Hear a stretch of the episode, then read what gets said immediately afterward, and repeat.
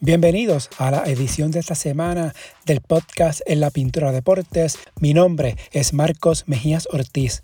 En este episodio nos montamos en la máquina del tiempo, como hemos hecho en varias ocasiones en el podcast. Hace 20 años, la Selección Nacional de Baloncesto Masculina de Puerto Rico tuvo una de sus mejores demostraciones en una Copa del Mundo. En la edición de Indianápolis 2002, Puerto Rico fue una de las gratas sorpresas del torneo al conseguir victorias ante los medallistas europeos del 2001, Yugoslavia, Turquía y España, además de lograr marca de 6 y 3 en el Mundial celebrado entre el 29 de agosto al 8 de septiembre del 2002. Para recordar lo que fue este Mundial, tengo de invitado al colega Raúl Álzaga, a quien le tocó cubrir dicho evento. Al principio hablamos un poquito del BCN y luego pasamos a lo que fue el Mundial, cómo Puerto Rico llegó al torneo y un repaso juego a juego que tuvieron los boricuas, incluyendo la dolorosa derrota ante Nueva Zelanda que dejó fuera a Puerto Rico de la ronda de medallas luego de dos fases preliminares que fueron espectaculares.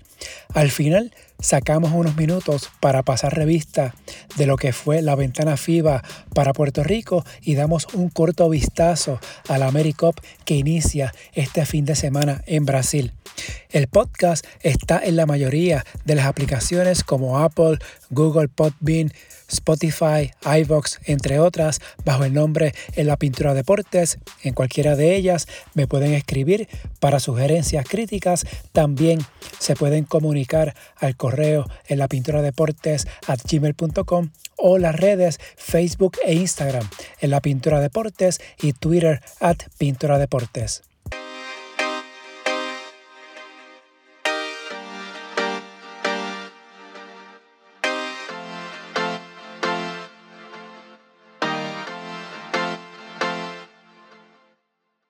Directamente desde la libreta de Raúl Álzaga. Esta vez lo dije bien. Raúl, saludos. Gracias por estar aquí conmigo nuevamente en el podcast. Un placer compartir contigo nuevamente, Marco, y ready para tu cuestionario. Bien, recién, eh, celebrando recién el campeonato de Bayamón, que no sé, que no quiero que se me pase. Felicidades por el campeonato de los vaqueros en el BCN agradecido, ¿no? Fue una temporada eh, muy competitiva para el equipo de, de, Bayamón, afortunadamente libre de lesiones, y eso pues nos ayudó a, completar la misión que se quedó inconclusa eh, el año pasado. Eh, desde el principio le dije al equipo de los vaqueros, a la gerencia, que este era el año de ajustar cuentas. Y creo que eso lo lograron. Quizás no del todo, me hubiese gustado poder enfrentar a Arecibo en algún momento en los playoffs. No se nos dio, pero e-, ese hubiese sido el cherry on top of the pie. Eh, ganarle a Arecibo, que era con el equipo que, que, había, tú sabes, ese careo de trash talk real. No estuvo mal enfrentar a San Germán y me alegro que San Germán haya llegado a la final, el equipo sorpresa, el equipo Cenicienta, la gente de San Germán se merecía tener eh, eh, eh, vivir una serie final por primera vez en 25 años y sé que se lo gozaron hasta lo último y les da esperanza de cara al futuro. Esa, esa franquicia merecía ese empuje. Así que no, no me está mal el hecho que, que haya sido San Germán que haya llegado a la, a la final, pero, pero le queda a uno ese, ese bad taste in the mouth de que me hubiese gustado que hubiese sido agresivo para poder completarlo de verdad. Sí, porque en parte eh, Bayamón le ganó a todo el mundo este año, menos Arecibo. Sí. Por el equipo que no le ganó este año. De hecho, eh, el, equipo de, Arecibo ganó en buena lid allá en Arecibo, teniendo Bayamón el equipo bastante completo. Cuando ellos le ganaron a Bayamón en Bayamón el segundo juego, que fue por solamente dos puntos, Bayamón no tenía Angelito Rodríguez. Bayamón ese juego lo jugó con Clip Durán de armador titular. Eh, y, todavía no teníamos ni a Christian Doolittle ni a Stephen Thompson. O sea que el, equipo completo de verdad de Bayamón vino a, cuajarse ya en playoff. Que ese es el grupo que yo hubiese me hubiese gustado ver enfrentar al de al de Arecibo. Sí, bueno, vamos a ver qué pasa el año que viene. Eh, si se da finalmente esa serie, vayamos claro. agresivo o si viene otro equipo aguafiesta, como fue Guaynabo en el 2021 o San Germán ahora en el 2022. Vamos a ver qué pasa el año que los Leones de Ponce firmaron a Sergio Hernández. Sí. es una gran movida para los Leones. Sí. Y tienen a Carlito Rivera de en coach. Lo que pasa es que van a tener que hacer unas movidas interesantes allá en Ponce para, para cuadrar el equipo de forma que, que, que funcione para Sergio. Porque ahora mismo como está ese equipo, no es un equipo óptimo para, para lo que quiere hacer Sergio en cancha. Así que van a venir movidas a ese equipo de los Leones. Quizás ese sea el equipo sorpresa. Exacto.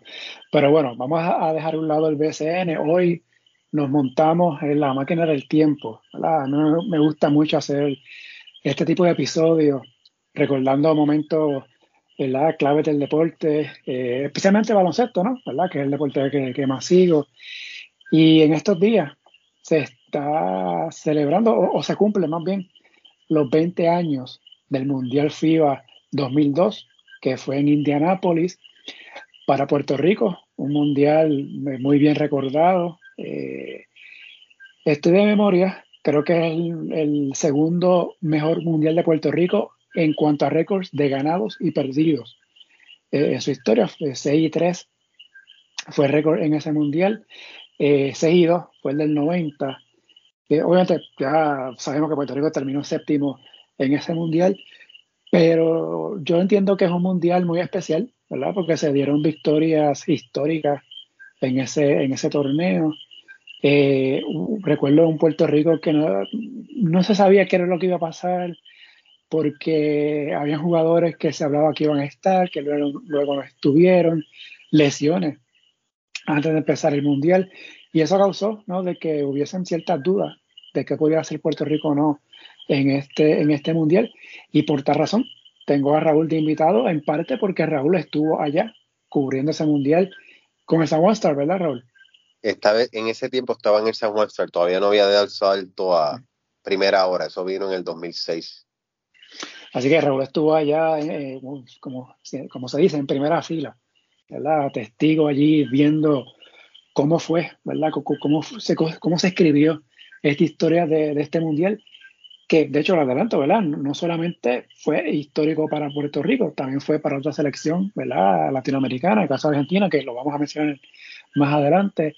Eh, vamos a hablar un poquito ¿no? de lo que fue este mundial, de los Juegos de Puerto Rico, y más al final volvemos ¿no? al tiempo real y hablamos de, la ventana FIBA, que fue reciente, y de lo que viene ahora con América, pero vamos al plato fuerte, que es este mundial 2002 en Indianápolis.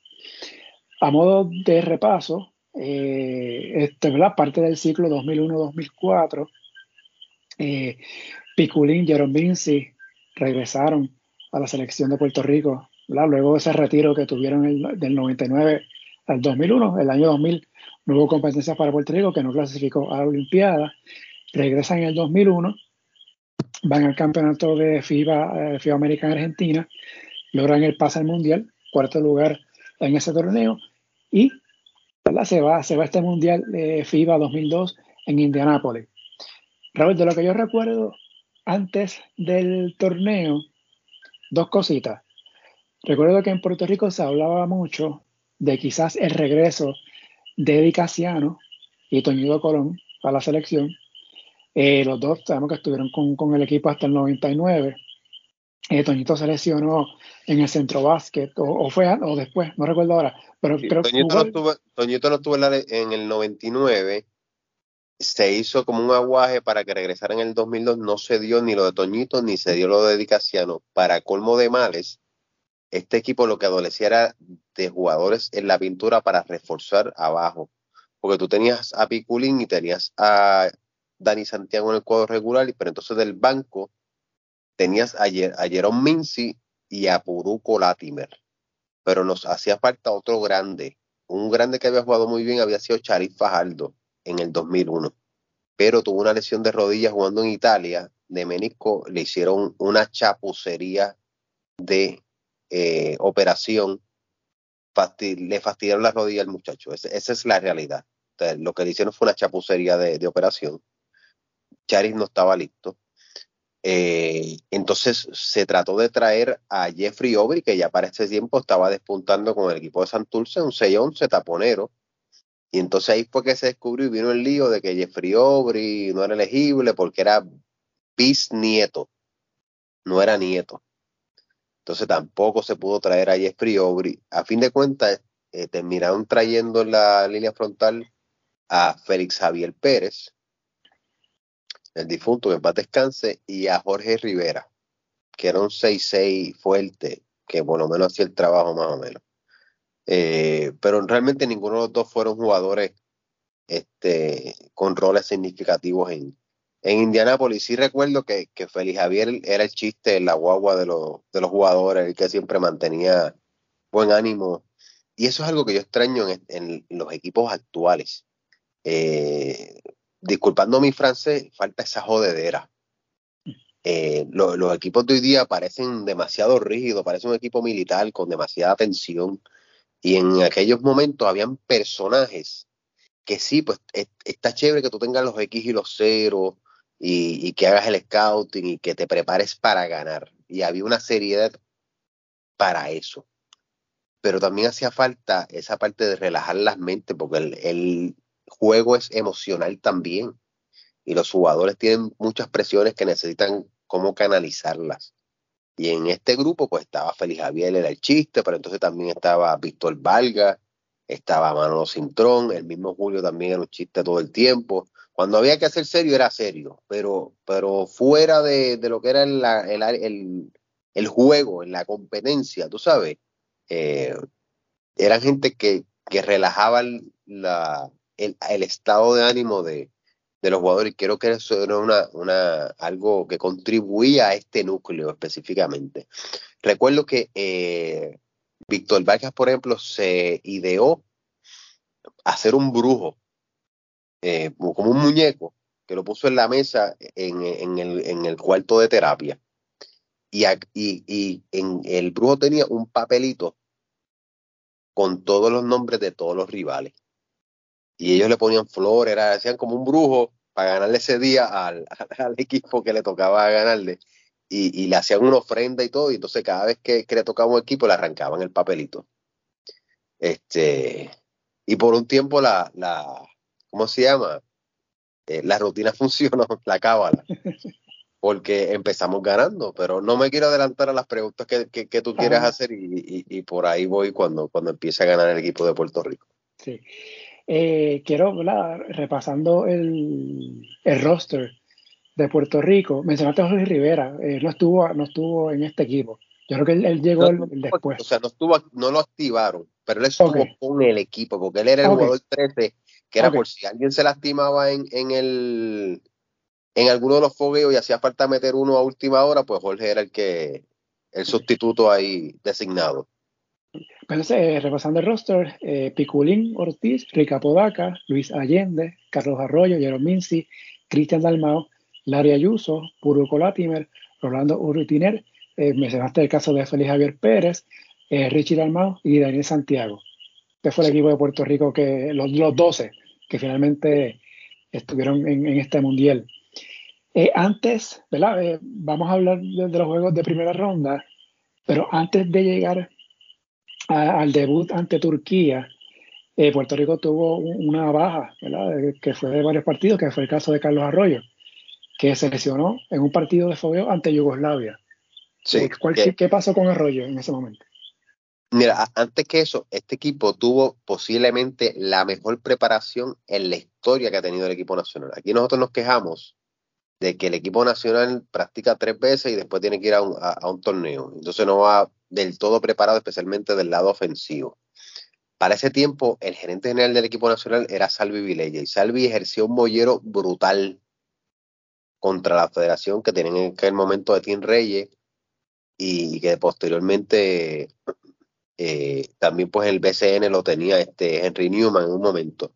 Y Salvi era bastante eh, confrontacionista en el aspecto de que él velaba por, por sus muchachos de su equipo nacional. quería tener el tiempo necesario para tener una buena representación y para él era inverosímil, y ya lo había vivido en el 99, que Puerto Rico tuviese cinco días para ir a un torneo. mundialista o, un prolímpico contra equipos de primera orden y no tener la preparación. Así que básicamente para este torneo Puerto Rico tuvo más de tres semanas de preparación, incluyendo un acuartelamiento en Indianápolis por dos semanas completas.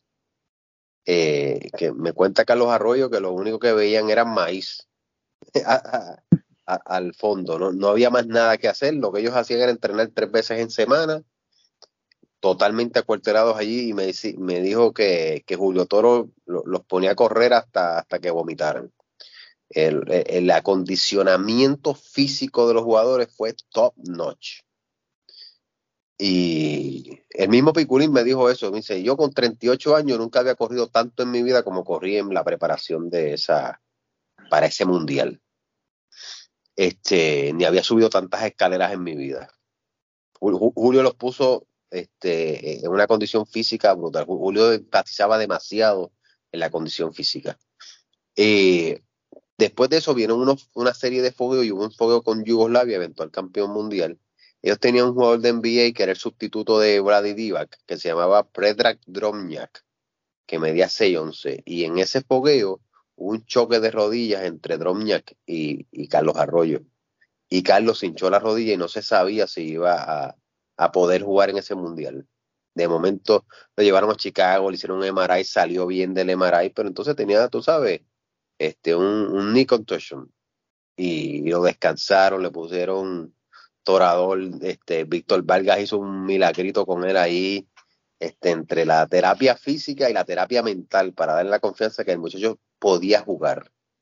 Y este, me acuerdo que en los primeros juegos a, Carlos lo inyectaban para bajarle la inflamación y, y, él no era muy amigo de las agujas y las miraba con miedo cuando veía aquella aguja grande que, que este, Víctor le metía en la pierna.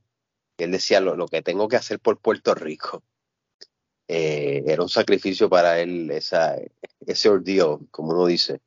Y, eventualmente pudo jugar, pero se perdió los primeros dos partidos de, de este mundial que fueron contra Turquía y que fue contra el Líbano. E, ese juego ante Turquía eh, en ese momento subcampeón de, Europa.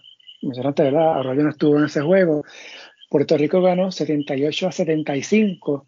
Aquí eh, Lari Ayuso, 22 puntos. Piculín, 18 con 10 rebotes. Por Turquía, Guido Turkoglu tuvo 20 puntos. Eh, Turcán tuvo 15 con 10 rebotes. Mirza Turcán jugó en NBA también, pero era más estrella en Europa. Era un power y, Ah, y Mehmet Okur, que estuvo con Detroit en NBA. Y con eh, Utah. Y con Utah, exacto. 13 puntos en ese juego. Yo recuerdo de ese partido, obviamente fue un juego bien cerrado, eh, pero recuerdo un triple de casi media cancha de Cristian Dalmau, eh, acabándose la primera mitad. Que yo creo que ah, eventualmente, ¿verdad? Fue un triple y Puerto Rico ganó por tres. Así que podemos decir que fue, fue clave, ¿no? En esa, en esa victoria. Eh, ¿Qué recuerdas de ese juego? Lo, más llamativo, lo más importante para que Puerto Rico consiguiera la victoria desde el saque ante un europeo en, el Mundial. La defensa colectiva del equipo de Puerto Rico. Cuando la gente me pregunta cuál fue el éxito de ese grupo del 2002 al 2004, es que la defensa de perímetro de Puerto Rico era top notch. Porque tú tenías un Richie Dalmau con 6'6 de estatura defendiendo al armador contrario. Tenías un Larry Ayuso que era una piraña defensiva literalmente en el perímetro. Tenías un Rolando Rutuniel que era un defensor designado contra cualquiera. Entonces del banco tenías tipos como Rica Podaca que también venían a defender. Cristian Dalmau, que era conocido por su ofensiva en Puerto Rico en el equipo nacional, aunque mucha gente no lo crea, Cristian Dalmau era de los mejores jugadores defensivos del equipo. Era un 6-3 poingal que le caía puño encima a todos los tipos. Entonces no le tenía ningún tipo de, de compasión. Eh, defensivamente. O sea que eh, cuando yo miro otras selecciones nacionales, como una vez me puso a hacer una comparación con la del 98, que fue el Mundial 98, que el equipo nacional era el cuadro era Piculín en la 5, Jerome Mincy ya bajando la cuesta de 4, un poco más lento, Orlando Vega, que era bien ofensivo en la 3, Eddie Casiano en la 2, James Carter en la 1. Era ese equipo tenía cierta ofensiva, pero no defendía a nadie. Era un equipo de toreros. Entonces Piculín básicamente solo tenía que defender en la pintura y nadie, nadie contenía en el perímetro. Este equipo que, que tú dijiste del equipo nacional del 2002, que tenía Richie, Daria Ayuso, Rolando Rutoniel, Cristian Dalmau, Rica Podaca y Luis Allende viniendo del banco cuando no estaba Arroyo, era un equipo inherentemente defensivo en el perímetro. Daria Ayuso metía bola, pero también era el que más defendía. Y entonces, ¿qué me acuerdo de ese juego? Me acuerdo de ese juego de un Piculín Ortiz dominando en la pintura, llevando a la escuelita a Mesmero Cool, que era de NBA, y la gente dice, ah, que, que Piculín no jugó en NBA. Piculín no jugó en NBA porque no le dio la gana, porque prefirió jugar en Europa. Pero Piculín Ortiz, cuando jugaba en, en, FIBA, cogía a jugadores NBA y los pasaba por el aro. Y la excepción no fue Mesmero Cool. Le hizo 18 puntos con 10 rebotes, eh, creo que 3, tres asistencias y le dio un par de tapones también eh, eh, en ese partido. Fue determinante Piculín y entonces la defensa de Rolando Rutunier sobre Turcoglu en la segunda mitad fue, fue determinante, lo paró en la segunda mitad y eso permitió que Puerto Rico pudiera sostenerse al final. En ese juego. Para ir cerrando, Richie Dalmao, nueva asistencia, ocho puntos. A mí, a mí, me gustaba mucho cómo jugaba Richie, un point guard de 6-7, que, que, que, que, mucho ayudaría en estos momentos un, un base de esa estatura en la selección. Una pena que las lesiones lo, lo cogieran. Y, claro. Y, lo bueno de Richie era no tan solo que, que, que era un 6-6-7, sino que era un point guard que se posteaba de espalda al canal. Entonces, como era, era muy bueno tirando ganchitos con la zurda, aunque también la podía tirar con la derecha, finalizaba bien cerca del aro con ambas manos. Posteaba los point guards de 6-1, 6-2 contrario y lo llevaba hasta el hoyo. Y, y aunque no tenía un, tiro de tres fiable, lo tiraba como una pesa a larga distancia, pero sí atacando por tierra all the way home hasta el canasto, era una amenaza. Ese juego con Turquía fue el 29 de agosto, el día 30, el día después. Puerto Rico jugó ante el Líbano, eh, como da victoria 99 a 77. Este fue el juego del área Ayuso, de 37 puntos y 7 triples. Eh, yo sé que tú tienes una, anécdota de ese, de ese juego con los triples de, de Larry, que en ese momento eh, hizo el récord de, triples en el Mundial. Eh, es así, ¿verdad? Todavía está vigente. no, se llegó a empatar después. Lo, lo, empató Kevin Durant en el 2010, pero nadie lo ha roto todavía. Ah, pero fue el primero. Con, Kevin Durant. Pero el caso de Larry fue el primero, ¿verdad? Que estableció eh, eh, ese juego. El, récord lo tenía Oscar Smith. Eh, Oscar Smith tenía el récord con seis triples en un partido de un mundial. Okay. en ese juego, el área Ayuso llevaba, llevaba 34 puntos y llevaba seis triples. Yo estaba sentado detrás del, del banco del Líbano estaba allí con eh, quien después fue mi editor de primera hora, eh, Noel Piñeiro Plana, que en ese momento estaba con el Nuevo Día, estaba con Hermes Ayala, que en ese momento estaba con el vocero, estaba con el señor Sammy Aril, padre de Leo Aril, y estaba con el Hall of Famer Oscar Robertson, Mr. Triple Doble. Estábamos sentados juntitos, ahí estábamos vacilando y hablando y viendo el juego un rato. Eh, cuando de repente, faltando un poco más de tres minutos del partido y con Puerto Rico ganando ya por 20 puntos, cómodo, pues piensan obviamente en descansar a los regulares y, sientan a, al área Ayuso. Y en eso, pues, Noel Piñeiro había recibido, parece que algún tipo de dato por parte de, del historiador Carlos Uriarte. Y Noel piensa en voz alta y dice, Concho, sentaron a Lari y con, con dejadez. Y yo le pregunto, pero Noel, ¿qué pasó? Ah, mano, es que Lari estaba a punto de romper dos récords. Estaba a punto de romper el récord de mayor cantidad de tres puntos anotados en un juego, en un mundial. Le falta un triple nada más. Y, y con tres puntos más también rompe el récord de Rubén Rodríguez como el mayor puertorriqueño con eh, mayor anotación en un mundial, en un juego de un mundial. De que habían dos récords envueltos ahí con un canasto de tres adicional de, de Larry. Yo no lo pensé dos veces. Yo solté mi libreta en la silla. en aquel momento, para que la gente tenga una idea, esto, este juego se está jugando en el Conseco Fieldhouse, de donde juegan los Indiana Pacers. Y en este tiempo era un año después del 9-11, de lo de las Torres Gemelas. Por ende, tú no podías bajar a, lo que es el área de courtside y pasar por detrás de los bancos de los equipos. Hay una seguridad ahí que no te iba a dejar pasar. No way. Nadie podía pasar detrás de los bancos. Así que para yo llegar al, al Banco de Puerto Rico y avisarle esto a Larry Ayuso o a Julio Toro, yo tenía que correr las escaleras completas hasta los concession stands. Imagínese, usted está en el Choliseo de Puerto Rico y usted, usted está en lo más bajito de las áreas laterales y tiene que subir todas las escaleras hasta donde va a comprar comida. Pues eso fue lo que tuve que hacer, subir todas esas escaleras a las millas, correr todos los concession stands, llegar hasta la otra cortina más cerca de donde estaba sentado Puerto Rico y bajar esas escaleras a las millas. Y cuando por fin llego al Banco de Puerto Rico casi sin aire, este, el más que me quedaba cerca de donde yo estaba, como a unos 15 pies de distancia, era Rolando Rutunien. Y desde las escaleras donde yo estaba, le grité, Rolando, Rolando, Rolo, Rolo. Y Rolando me mira como que hacia atrás, como, ¿qué le pasa a este bobo? Eh, y mir, él me mira y mira al, y hace señal hacia el, hacia el score, como diciendo, ¿para qué tú me llamas si estamos ganando por 20? Y yo le digo, dile a, a Julio que meta al área Ayuso otra vez, que con un canasto de tres va a romper dos récords. Y entonces ahí Rolando me hizo caso, se paró y fue donde Julio. Y le dice lo que yo le acabo de decir. Y Julio se vira hacia atrás y le dice, Larry, entra que tú vas a jugar. Y Larry hizo como que, yo, como que, ¿para qué me mandas otra vez para el juego? En eso yo le doy la espalda, así que yo no vi si Julio le dijo a Larry por qué necesitaba que entrara. Pero me imagino que Julio tiene que haberle hecho la, la, la anécdota rápido. Mete un canasto de tres y te sale. Hay dos récords que, tiene, que vas a romper. Yo estoy, a toda esta ya yo di la espalda, yo, yo rompí a correr las escaleras otra vez por ir para arriba.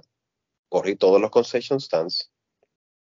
Cuando estoy saliendo otra vez hacia la cancha por la cortina, casualmente, eh, eh, es una casualidad de la vida, porque yo estoy saliendo de, una, de la cortina y Larry Ayuso está saliendo de una cortina para recibir un pase y cuando se está girando, la tira, ¡pum! Me da el canasto de tres que faltaba.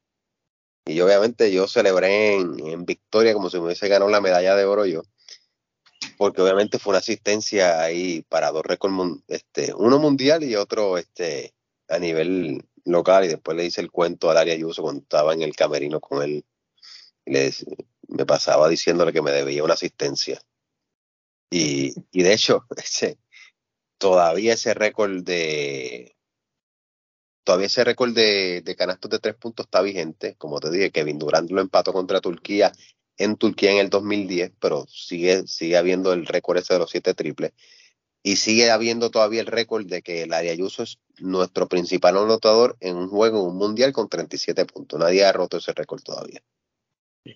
Eh, en ese juego, mira, tengo aquí en FIBA Archive, aparece que Carlos, Carlos Arroyo jugó tres minutos en ese juego ante, ante el Líbano. El Líbano. se, perdió. No me acordaba de ese, de ese. Para mí, él, él había debutado en el tercer juego. Por, este, apenas lo usaron, lo estaban cuidando. Exacto, jugó tres minutos ese día. Y pues, como mencionamos, el caso Larry, 37 puntos y el, récord de, de canastos de tres. Entonces, el día después, el 31 de agosto, esa mala costumbre que tenía FIBA antes de jugar tantos días corridos. Todos los días, no había descanso para nadie. Sí. Fue el juego de, de, el último juego de la primera ronda ante Brasil. Aquí Brasil ganó 90-86. Aquí por Puerto Rico, Piculín, 21 puntos, 10 rebotes. Lari, 31. O sea, Lari tuvo dos juegos corridos de 30 o más. Mm. Empezando eh, este, este mundial. Aquí Carlos Arroyo ya jugó 19 minutos, tuvo 8.5 asistencias. Por Brasil, eh, Machado, este, Marcelo, 23 puntos en ese juego. Eh, y Varellao, 18 con 5 rebotes. Eh, de este juego, Raúl, que fue la primera derrota de Puerto Rico en el cierre de, este grupo, yo recuerdo eh, que en la transmisión, de hecho, ¿verdad? Hago paréntesis, tú estabas allá y no sé si lo sabía, pero acá hubo dos, dos canales transmitiendo el Mundial. No sé por qué, pero ¿te acuerdas que estaba Deportes 13?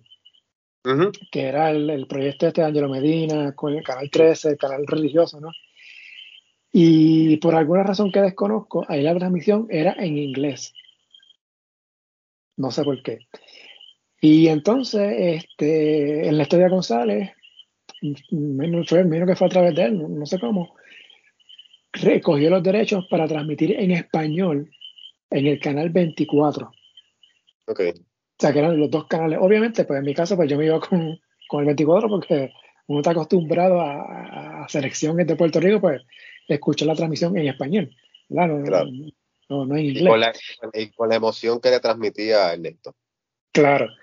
Eh, recuerdo que en ese juego decían mucho, eh, hay que tratar de ganarle a Brasil, porque si Puerto Rico le gana a Brasil, termina primero en su grupo, eh, si pierde, eh, termina segundo, se cruza con Yugoslavia empezando la segunda ronda. Si, no, si llega primero, le toca con Angola, que en el papel, entre comillas, pues es más fácil, ¿verdad? Para seguir. Y Puerto Rico fue un juego cerrado, 90-86, ganó Brasil. Eh, de ese juego, que fue la primera derrota, ¿qué, qué recuerdas de, ese partido? ¿Cómo, ¿Cómo, fue la actitud del equipo luego de ese primer revés? Sé que Piculín iba mentalizado a arrancarle la cabeza a Brasil y bueno, ya lo viste en los números 21 y, y, 10. Porque en, el premundial en Neuquén nos hemos quedado con un mal sabor con Brasil. Eh, nos ganaron por la medalla de bronce. Y, y, me acuerdo que en aquel partido eh, no tuvimos todas en términos del silbato. El silbato nos presionó especialmente al final. Piculín hizo un, un spin move contra Nene Hilario debajo del canasto eh, ante Brasil allá en Neuquén y metió un canasto por debajo del aro. Más cantaron falta. Y eso hubiese sido una jugada de vale canasto, tirada libre, Puerto Rico se iba arriba por uno. ¿Y sabes qué pasó? Nene Hilario literalmente debajo del canasto. Entonces, para que sea ofensivo, tú tienes que estar en la media luna. En aquel momento no existía todavía la media luna, pero el, ni en Hilario debajo del canasto y le pitaron ofensiva a Piculín, que era una leyenda. Entonces, si tú me dices que tú se la pitas a un rookie, pues yo me quedo callado. Pero que tú le pites ofensiva a Piculín debajo del aro contra Nene Hilario, que Nene Hilario él, el rookie, tenía 19 años. Mm. Este, y eso nos costó la medalla de bronce contra Brasil. Y sé que Piculín salió a ese juego a arrancarle la cabeza a Brasil. No se nos dio, después le ganamos a Brasil por el séptimo puesto. Pero en ese partido en particular, que fue bastante cerrado, pues Brasil salió este, airoso. No vi mucha preocupación en el equipo de Puerto Rico. Ellos estaban focus. Ellos estaban como que, pues, vamos a aprender de esto. Pero no, no vi ningún desaire ni ningún desánimo. Era como que, pues, esto es parte de esto. Ah, hay que ganar los que nos quedan en la segunda ronda. Entonces, eh, Puerto Rico termina esta primera ronda, ¿verdad? como mencioné, con marca de 2 y 1, que fue en el grupo B. Eh, Brasil fue el invicto con 3 y 0, Turquía 1 y 2, Líbano 0 y 3. Eh, boricuas, brasileños y turcos adelantaron a la segunda ronda, que era cruce con el mejor estrés del grupo A, que ahí salió España con 3 y 0, Yugoslavia 2 y 1, Angola 1 y 2, eh, Canadá que fue el eh, que se eliminó eh, con 0 y 3. Entonces. Canadá parece muy mundial no fue con Steve Nash. Para que, para que sepa por qué Canadá se quedó fuera de, la primera ronda. Y curioso, porque había estado en la. Bueno, América. Eh, exacto, y en el premundial el año antes. Que, que mencionaste en Neuquén también. Que también fue un dolor de cabeza para Puerto Rico para, Discúlpame, la derrota de Puerto Rico contra Brasil en Neuquén no fue por medalla de bronce. Fue en la semifinal para ir a la final. La medalla de bronce la perdimos contra Canadá. Sí, exacto, exacto. Sí, de hecho que fue que recuerdo que con Canadá se le ganó en la primera ronda. Que hecho, Puerto Rico empezó con 6-0, algo así, ese, ese torneo. Entonces perdió los últimos cuatro juegos, que fue los de Argentina Brasil, en el, los cruces de segunda ronda. Entonces, semifinal Brasil y ese la, en el juego por el bronce con Canadá. Que Canadá, pues, como mencioné, tenía Steve Nash en ese, en ese torneo. Eh, entonces, eh, el cruce, estos dos grupos, ¿verdad? Se unían en, en, en uno solo para la segunda ronda, que era un formato que tenía antes FIBA. De hecho, se usa todavía, lo estamos viendo básicamente en las ventanas, más o menos lo mismo. El grupo E, que era entonces Puerto Rico, España, Yugoslavia, Brasil, Turquía y Angola. se arrastraba el récord de ganados y perdidos de los equipos que adelantaron a la, segunda, a la segunda ronda. Eh, y pues iba a jugar entonces frente a los rivales del, grupo A. Y Puerto Rico, por haber quedado segundo, le tocó del saque los, los, dos más difíciles del grupo, que era Yugoslavia y España. Yugoslavia, en ese momento, campeón mundial, porque había ganado en el 98, y campeón europeo. Y España, eh, bronce, pero que era esta España que, que era lo, que eventualmente se convirtió ¿verdad? En, esta potencia no solamente de Europa, sino de mundial, ¿verdad? porque eventualmente fue campeón mundial y subcampeón olímpico. Con un jovencito Pau Gasol, Garbajosa, eh, Calderón, está, ahí también, eh, Navarro, y toca el juego con Yugoslavia. Sabemos, ¿verdad?, la historia que hay entre estas dos selecciones.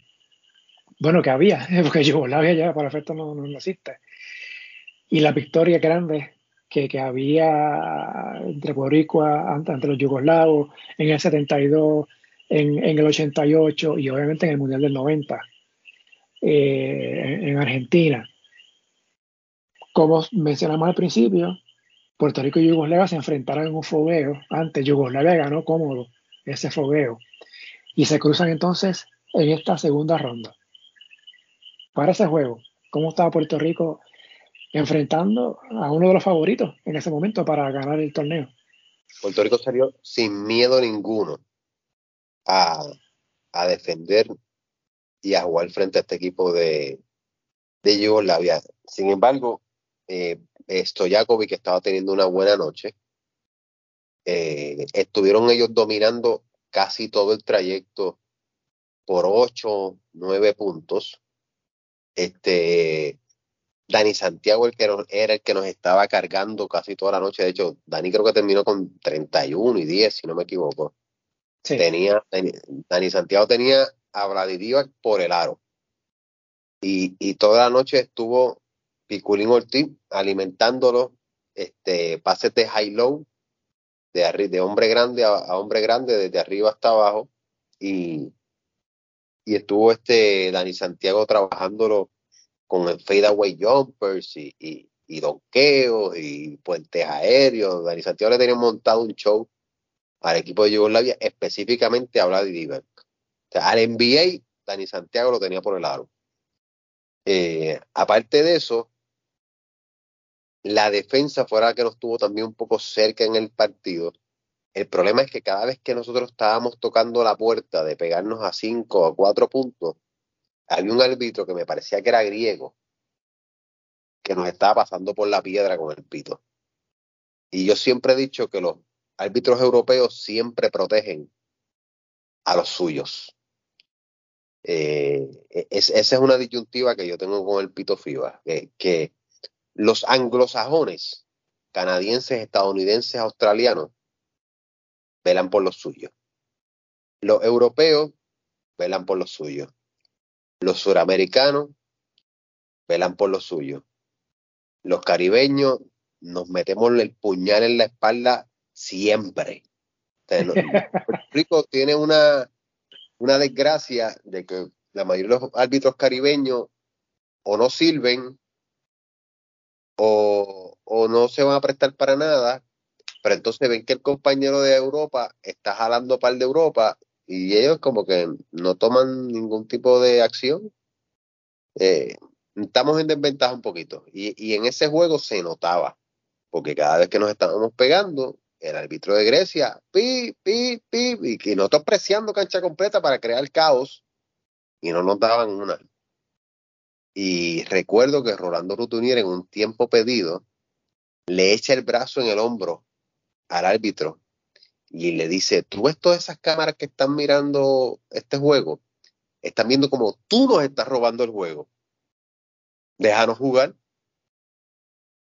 Después de esa, el árbitro de eh, griego, creo que era griego, dejó de fastidiar. empezaron a pitarlo y ven, que es lo que yo quiero. yo no pido favores para Puerto Rico. Yo quiero que tú me pites even. Pero lo que no puede pasar es que tú estés jalando para tu lado y, y nadie ala para el mío. Y ahí entonces estamos en desventaja. Y aparte de eso, pues estamos con un equipo que es una friki potencia mundial y que el, que estaba de presidente de FIBA en aquel momento, ¿quién era? Ah, nada más y nada menos que Boris Stankovic, el que tiene una, que tiene una copa que se llama el Stankovic Copa, que, así que se imaginan. Eh, si, Tomás Chan era grande aquí en las Américas, Stankovic era Dios en Europa. O sea que padrino tenían y tuvieron por mucho tiempo para decir las cosas, tú sabes, poner las cartas sobre la mesa y dejar las cosas claras.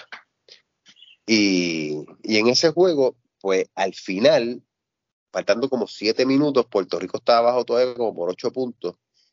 Y ahí donde vino un rally donde tanto Carlos Arroyo como Piculín fueron jugadores determinantes. Eh, Carlos Arroyo empezó a meter unos canastos de hombro, un canasto de tres eh, cortó el balón, hizo un puente aéreo a Dani Santiago. De, eh, creo que Carlos terminó como con 10 puntos y 9 asistencias, si mal no me equivoco. Sí, sí. Y de los 10 puntos, creo que 8 fueron en ese rally de los últimos 7 minutos. Y entonces hizo como 4 o 5 asistencias y un par de steals. Eh, Arroyo fue bien determinante en ese final de esos últimos 7 minutos obviamente sin menospreciar la defensa, por ejemplo, de Ayuso y de Rolando Ruturiel, que tuvieron, tenían las manos llenas, porque Ayuso tenía que defender a Dejan Bodiroga, que en aquel momento era un pongal de 6'10 de estatura, que era Mister Europa, MVP, Euroliga, uno de los mejores jugadores fuera del NBA, que nunca pisó NBA, lo había escogido este Sacramento 15 en el draft y nunca quiso ir en NBA, pero era un 6'10 que se pareció un poco a Tony Kukoc en términos del, estilo de juego, para que la gente tenga una, idea. Y entonces tenías a Stojakovic, que era el matador de tres de, los Sacramento Kings, que saliendo cortina era eh, un asesino en serie. Y con el Diva, que le hacía todas las cortinas, pues Stojakovic nos mataba, pero Rolando Rotuni lo defendió bastante bien. Eh, al final esa defensa de Ayuso y de, y de Rolando fue determinante para por lo menos darles un stop y que Puerto Rico pudiera hacer su rally. Eh, al final eh, vino un canasto grande de Piculín Ortiz. Si no me equivoco, Stojakovic mismo metió un canasto de tres que, empató el, desafío. Y entonces Piculín Ortiz, en una penetrando al, al, canasto, le dan foul. Mete uno y falla el segundo. Pero entonces él mismo coge su propio rebote y le vuelven a dar foul faltando un par de centésimas, y ahí entonces él mete las tiradas libres y, Puerto Rico termina ganando el, partido. O sea, tanto Arroyo como Piculín fueron determinantes al final, aunque Dani fue el que nos cargó ofensivamente y, obviamente pues eh, crédito también a los que hicieron el trabajo defensivo, especialmente Ayuso y, y Rolando. Sí, mencionaste lo de Dani, 31 y 10, eh, Arroyo 10 y 9, Piculín tuvo 15 con 8 rebotes, 2 cortes, Larry 11 puntos, 10 para Rolando, con 7 rebotes, 4 asistencias eh, en ese juego. Stojakovic tuvo 26 por Yugoslavia, eh, Divac tuvo 14, 16 para Marco Yaric. Y se era un grande, un uh jugaba con Minnesota y medía 6-7. Este, imagínate esa alineación de, Yugoslavia para que la gente tenga una idea. Yarick 6'7 point guard. Bodiroga 6'10 shooting guard. Stojakovic 6'9 small forward. Dejan Tomasevic 6'10 power forward. Y Vladidivac 7 pies centro. Ese era el cuadro regular del equipo de Yugoslavia. Sí, que eso... No, había uno menos de 6'7 de estatura en ese cuadro. no sé qué comen allá, pero que, como saben jugar de baloncesto, son. Esa raza lava los, los muchachos de siete pies nacen en los árboles. Sí. Eh, Bodiroga tuvo 10 rebotes en ese, en ese juego. Esto fue el 2 de septiembre. Hubo un día de descanso entre la primera ronda y la, y la segunda. Entonces, luego de esa victoria ante Yugoslavia, el día después, ante España, que fue bronce en el, en el europeo, Eurobasket, el año antes.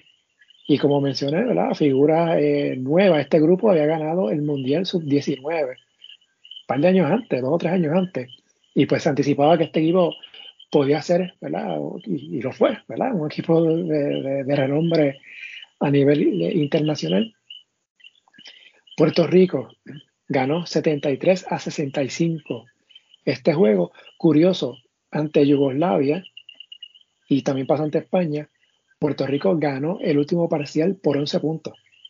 Que Puerto Rico entró al último parcial perdiendo ambos juegos, pero los dos lo ganó. En el caso de Yugoslavia fue 25 a 14 y en el caso de, España 24 a 13.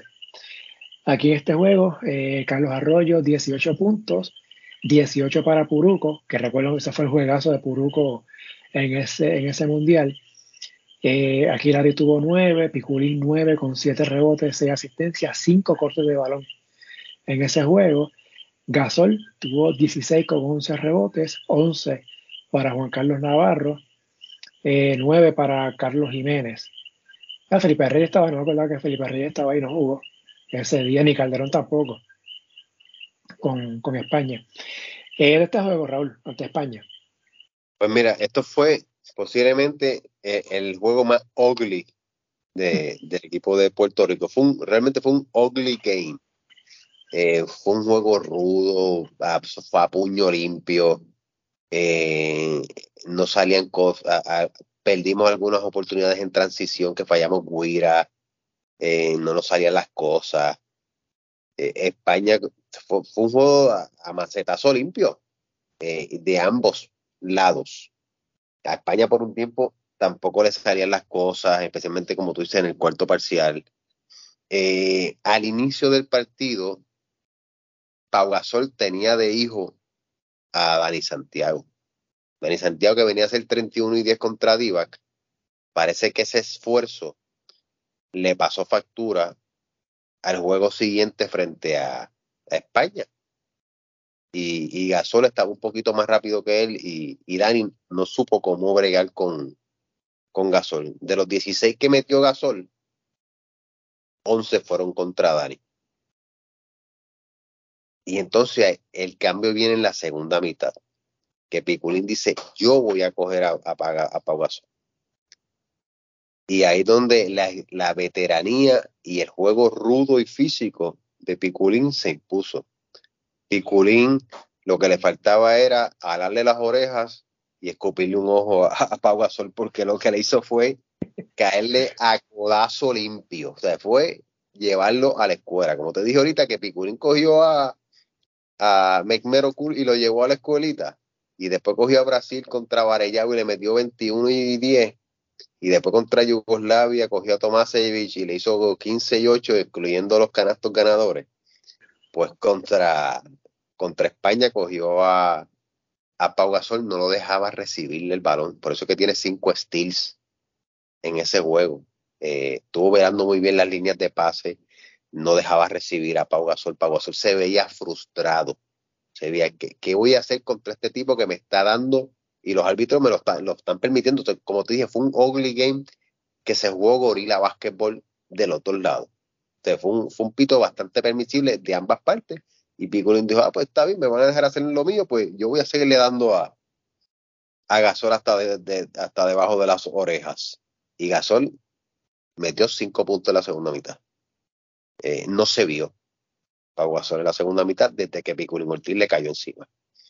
Y Picolín hizo la suya, como tú dijiste, tenía un, un line este, que no es en términos de grandes puntos, pero termina con nueve puntos, siete rebotes, seis asistencias, cinco cortes de balón, hizo de todo un poco en ese partido, pero entonces el héroe termina siendo Puruco Latimer porque el equipo de, de Puerto Rico empieza a cortar balones. Ahí están los, de los cinco steals de, de Piculín, muchos de ellos fueron en esa segunda mitad. Y era corte de balón, pase largo, güerita de, de, de Puruco. Corte de balón, Carlos Arroyo, pase largo, donqueo de Puruco. Entraban en el juego a media cancha. Puruco se movía muy bien sin la bola por la línea de base.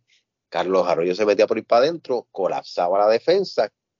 Todo el mundo estaba pendiente a Piculín que Piculín no recibiera. ¿Y quién se quedaba solo?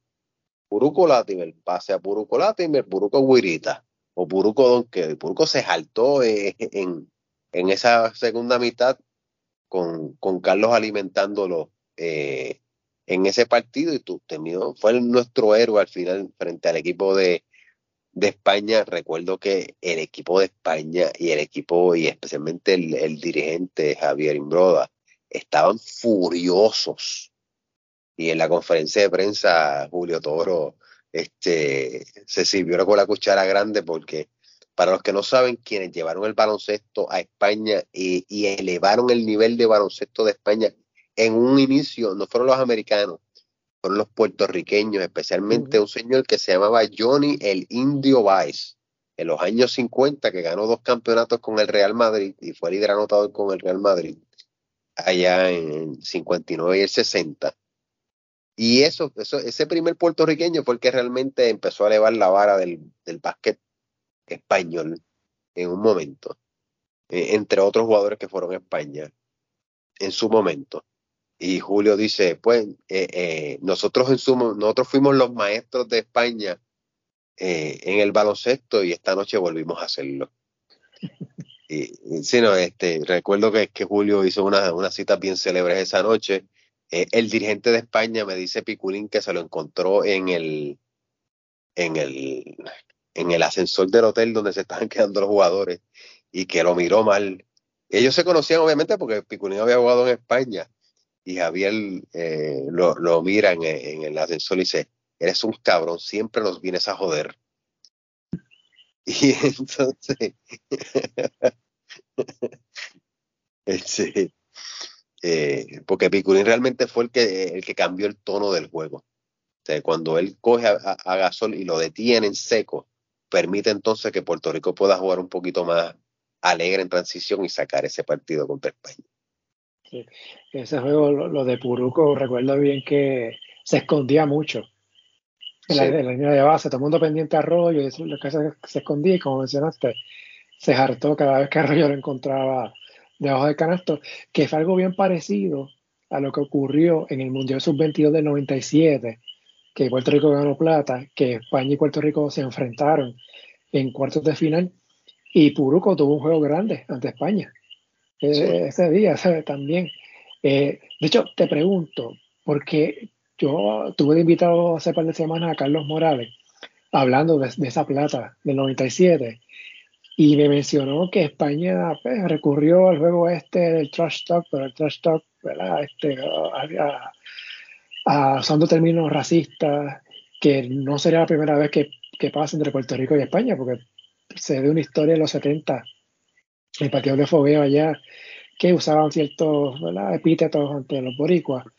E, en este juego, que, tú sepas, ¿llegó a ocurrir algo así o, fue tranquilo desde ese punto de vista? No recuerdo, y si lo hubo, pues yo no estaba sentado suficientemente cerca de la cancha para escucharlo.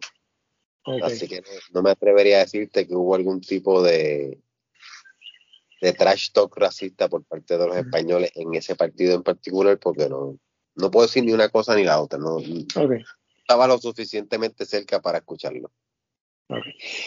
En ese momento Puerto Rico tenía marca de 4 y 1 y ya contaba con victorias ante los tres medallistas europeos del Eurobásquet del año antes, ¿verdad? El campeón Yugoslavia, Turquía plata y España que fue bronce. Y, aparte de eso, Yugoslavia terminó siendo campeón ese año 2002. Sí. España terminó siendo campeón del próximo Mundial 2006. Y Turquía, en Turquía en el 2010 terminó siendo medallista de plata, pendiendo solamente contra Estados Unidos en la final. O sea que prácticamente le ganamos ahí a los tres equipos que dominaron los siguientes tres mundiales. Ese y los, próximos dos, el del 2006 y el 2010. Sí, sí. yo recuerdo que para antes de empezar el mundial o, estaba, bueno, yo creo que fue antes, había mucha crítica, sobre todo de equipos europeos, diciendo, ah, ¿por qué Puerto Rico está allí? ¿Por qué está Venezuela? Eh, Lituania no clasificó ¿verdad? A, este, a este mundial. Y Puerto Rico, pues sabemos, no clasificó a la Olimpiada, terminó cuarto a nivel de América en, un torneo que Estados Unidos llevó un equipo ahí colegial, yo creo que de, Junior College, una cosa así. Me hicieron por, Ellos fueron a participar. Exacto. Y Puerto Rico pues, no fue medallista a nivel de América y va al Mundial. Y pues habían, yo creo que fue de Lituania, no sé si hubo otro, otras selecciones que se estaban quejando, oye, ¿por qué Puerto Rico está allí y Lituania no? Y viene Puerto Rico, consigue estas tres victorias. Y cayó mucho. Eh, exacto, a eso iba. ¿Cómo, cómo cayó eso allá? ¿Cómo, y, el ánimo del, del, equipo en ese momento? ¿Cuáles eran las expectativas? ¿Se estaba pensando en esa posibilidad de medalla en ese momento? Puerto Rico era el equipo Cenicienta y antes de ese torneo, Puerto Rico había hecho una, había hecho una gran amistad que después se, se, vio también en el 2003 y en el 2004 en las Olimpiadas con el equipo de Argentina. Había buena cohesión del equipo de Puerto Rico con, el grupo de Rubén Magnano, que ahora dirigente en Uruguay. Eh, se llevaban muy bien y había como un acuerdo entre ellos de que en este mundial queremos vernos las caras nosotros dos que Argentina y Puerto Rico sean los que lleguen a la final y decidan que sea, una final de América en un mundial por primera vez. Esa era, esa era la meta realmente. Cuando yo hablaba con Salvi él me decía, yo quiero, yo quiero vernos con, Argentina en la final. E, ese, ese es mi sueño. Y por poco se nos da porque eso fue, eso fue lo que queríamos. Eh, y, a, ese momento pues parecía que se podía lograr. Había una gran confianza del equipo eh, nos sentíamos que, este equipo de Puerto Rico podía, podía lograrlo. Estaba jugando a un, a un baloncesto de un gran nivel y como te dije, como están jugando muy buena defensa colectiva, mientras tú jugaras defensa colectiva tenías oportunidades contra estos equipos y teníamos algo que no tenemos ahora, que es un mean streak. Hace tiempo que nosotros no tenemos tipos, eh, perdonándome mi francés, que sean hijos de puta en la cancha, que, que tengan que tengan la capacidad de entrar y caerle a golpe a los equipos contrarios. Eh, tú sabes, un momento que nosotros tuvimos a Ramón Rivas, a Jerome Mincy, eh, Entonces, eran tipos que no tenían miedo de darte un, un salpazo mal dado y dejarse respetar, darse a respetar. Ahora mismo nosotros no tenemos eso. Nosotros nos caen a golpe los equipos de Serbia, de Europa, y pues eh, nadie hace nada. Yo me acuerdo de aquel tiempo, tú te metías con uno de los nuestros y, y Ramos Rivas te iba a dar un mal golpe. Y Jerome Minsi te iba a meter un codazo en el centro de la espina dorsal. Y Piculín Ortiz te iba a meter un codazo en la quijada. ¿Sabes? E, estos tipos no comían gofio. Estos tipos, si tú me haces una, yo te la voy a hacer igual. Era ojo por ojo, y diente por diente. Si tú me das un codazo, yo te voy a dar dos. Si tú me das un salpazo, yo te voy a dar otro salpazo cuando tú bajes para, para, para mi lado del canasto.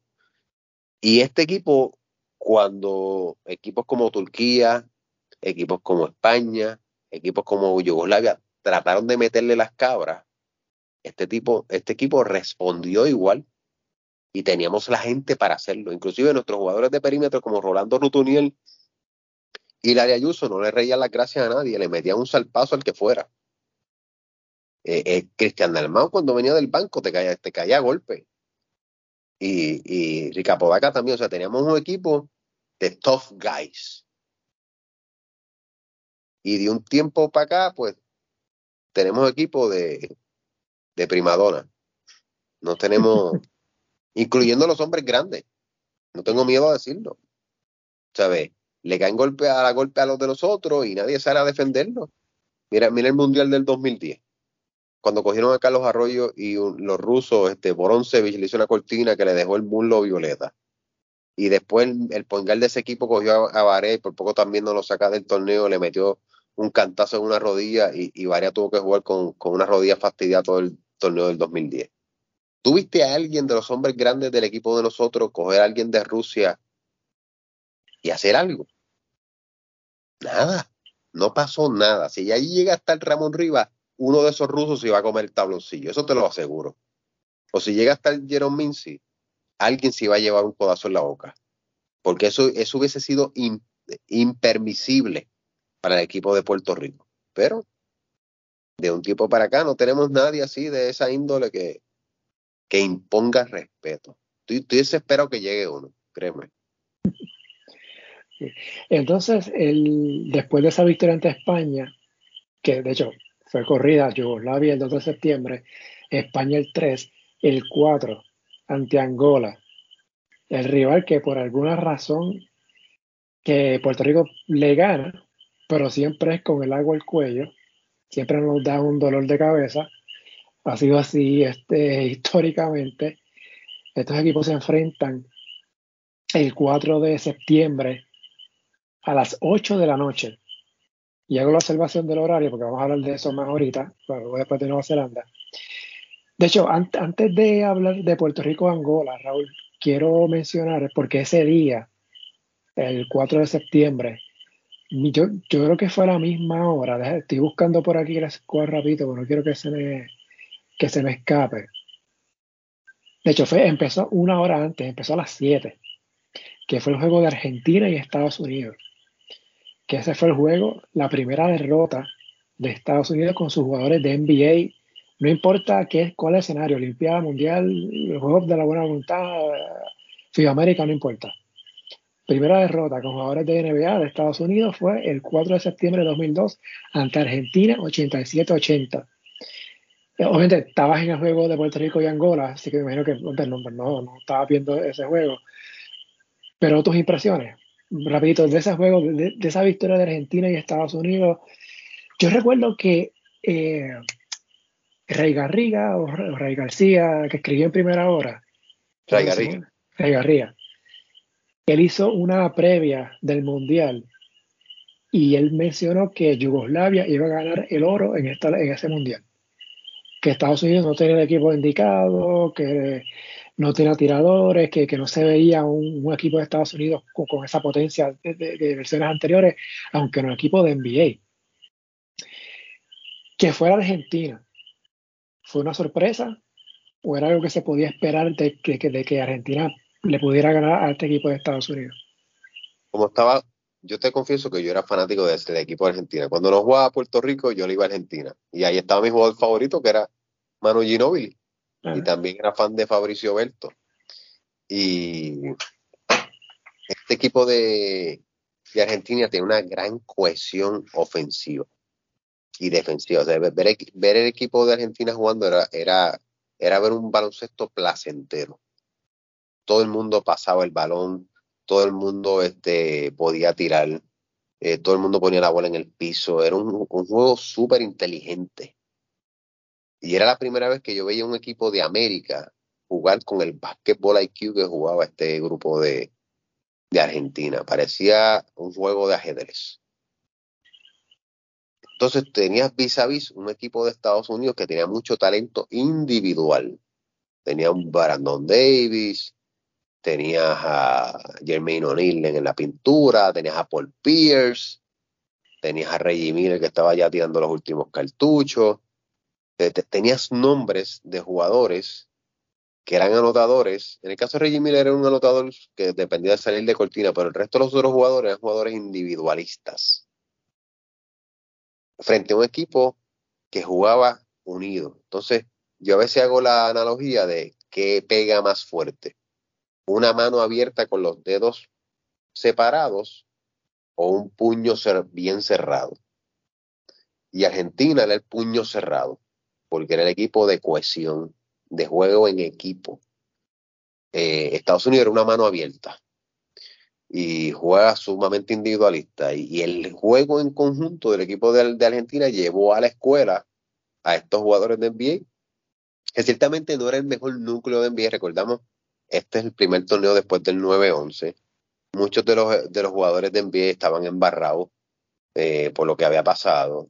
Eh, a pesar de que se estaba jugando en su propio país, que era Indianápolis. no, es que fueron a, a otro país externo, es que están jugando en su propio país, aún así algunos como que estaban medio asustaditos y no quisieron jugar en, en, en Indianápolis, así que este fue un equipo B de Estados Unidos, pero aún así tenía suficiente talento para haber ganado este torneo overall a nivel individual.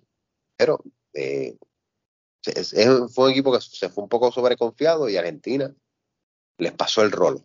Y no me sorprendió en lo más mínimo y, hasta celebré cuando Argentina le ganó a, Estados Unidos porque era una victoria histórica para el equipo de Argentina y para los jugadores de Latinoamérica. Bueno, mientras eso pasaba, en otra cancha, Puerto Rico y Angola, en el cierre del grupo E, ya Puerto Rico había clasificado a cuartos de final, que era para ver si llegaba primero en ese grupo.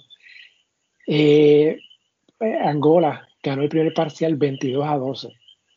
Eventualmente Puerto Rico se recuperó, el juego fue a doble tiempo extra y Puerto Rico ganó 89-87. Aquí Piculín, 25 puntos, 8 rebotes, Arroyo, 20 con 8 asistencias, 7 rebotes, 10 para Richie Dalmao. Pero hago la observación, en minutos jugados, Piculín 43, Arroyo 46, Ayuso 38, Rolando 45. Y hago esas observaciones porque vamos a ir a otro juego después del, día después. Eh, este juego con Angola, ¿por qué fue tan difícil? ¿Por qué fue un dolor de cabeza para, Puerto Rico? Eh, esto es parte del itinerario abusivo de FIBA en estos torneos mundiales. Y lo recalco, era un, itinerario abusivo. ¿verdad? Tú esperabas a veces que los equipos jugaran 6, 7 juegos en 7 días corridos. Imagina, aquí nos ponemos a pelear porque en el BCN no queremos que jueguen back to back. Y lo mismo en NBA. Para que las pilas estén frescas y los jugadores puedan desempeñarse a su mejor nivel. Ahora imagínate jugar 6, 7 partidos corridos. Eh, quizás un día de descanso solamente en todo ese transcurso. Entonces, para colmo de males, Nueva Zelanda jugó ese mismo día bien tempranito, por la tarde, contra China. Y tuvieron todo el día para descansar, comer, dormir, relax. Puerto Rico viene de varios días jugando consecutivos, incluyendo Yugoslavia y España. O sea, dos juegos bien duros, a puño limpio, teniendo que venir de atrás, para entonces jugar con un Angola que era necesario ganarle, porque si nosotros no le ganábamos a Angola, nos iba a tocar cruzar con Yugoslavia en cuartos de final. Y entonces, para efectos de Puerto Rico, el escenario menos complicado era jugar contra Nueva Zelanda. Por eso es que había que ganarle a, Angola. Pero este es un equipo que está explotado, que ya tuviste todos los minutos que tuvo que jugar Piculín, todos los que tuvo que jugar Arroyo, todos los que tuvo que jugar Rolando Rutuniel, cada uno sobre 40 minutos. Eh, ellos tenían un jugador que se llama Joaquín Gómez, que jugaba en, en Europa, forward, y tenían también a Miguel Lutonda, que era el point guard de ellos, que metía la bola bien de tres. Y ese desgraciado fue el que metió un canasto de tres de casi la media cancha. Qué fuerza overtime. Es como que, concho, mano, tú sabes, como que iba a seguir. O sea, ya usted no tiene nada que buscar. Pero anyhow, este las mete de tres de allá abajo, entonces Puerto Rico se ve obligado otra vez a seguir jugando para entonces poderle ganar a Angola sufridamente. Me acuerdo que entonces después del, del juego Picunín estaba en el banco que casi no, no se podía doblar y le, le pidió a uno que le desamarrara las tenis porque no podía ni doblarse para desamarrarse las tenis. Así explotado estaba Picunín. Recordamos, Picunín ya tenía casi 40 años en, esta, en este mundial. Y aún así estaba jugando a un nivel espectacular. Eh, y entonces esto es un juego que se acaba a las 11 de la noche. En lo que tú llegas al hotel, a comer, a bañarte, a bajar la tensión, te dan las 3 de la mañana, cómodo. Al día siguiente tú no tenías break de levantarte para hacer un morning shoot around, como habitualmente hacía Puerto Rico, que se levantaba 8 o 9 de la mañana para hacer un shoot around y después entonces regresar a cancha para poder este, jugar. Esa mañana no hubo morning shoot around. Los tipos estaban explotados, no tenían piernas, desgastados, con pocas horas de sueño. Para colmo de males, y esto es un big blooper de, FIBA, y siempre se lo he recalcado mil veces, gracias a Dios que ya lo cambiaron. Pero en aquel momento, y, e ilógicamente, tú terminando la segunda ronda tenías que jugar cuartos de final sin descanso. Eso era freaking absurdo. O sea, hoy día, tú llegas a cuartos de final, o sea, tú, terminas tu ronda y vas a cuartos de final, hay un día entre medio de descanso para tú prepararte para ese rival de cuartos de final. Número uno, para descansar. Aliviar eh, tensiones y lesiones posibles o dolencias y poderte preparar en términos de scouting para el rival de turno. Aquí no. Aquí le ganamos a Angola a las 11 de la noche, aseguramos que va a ser Nueva Zelanda, los chamacos explotados, sin piernas, sin espalda, sin dormir. Tienen que jugar el día siguiente, pero no tan solo tienen que jugar al día siguiente. Juegan el día siguiente en la primera hora del día. Este equipo no tuvo ni 12 horas de descanso, que es lo más estúpido.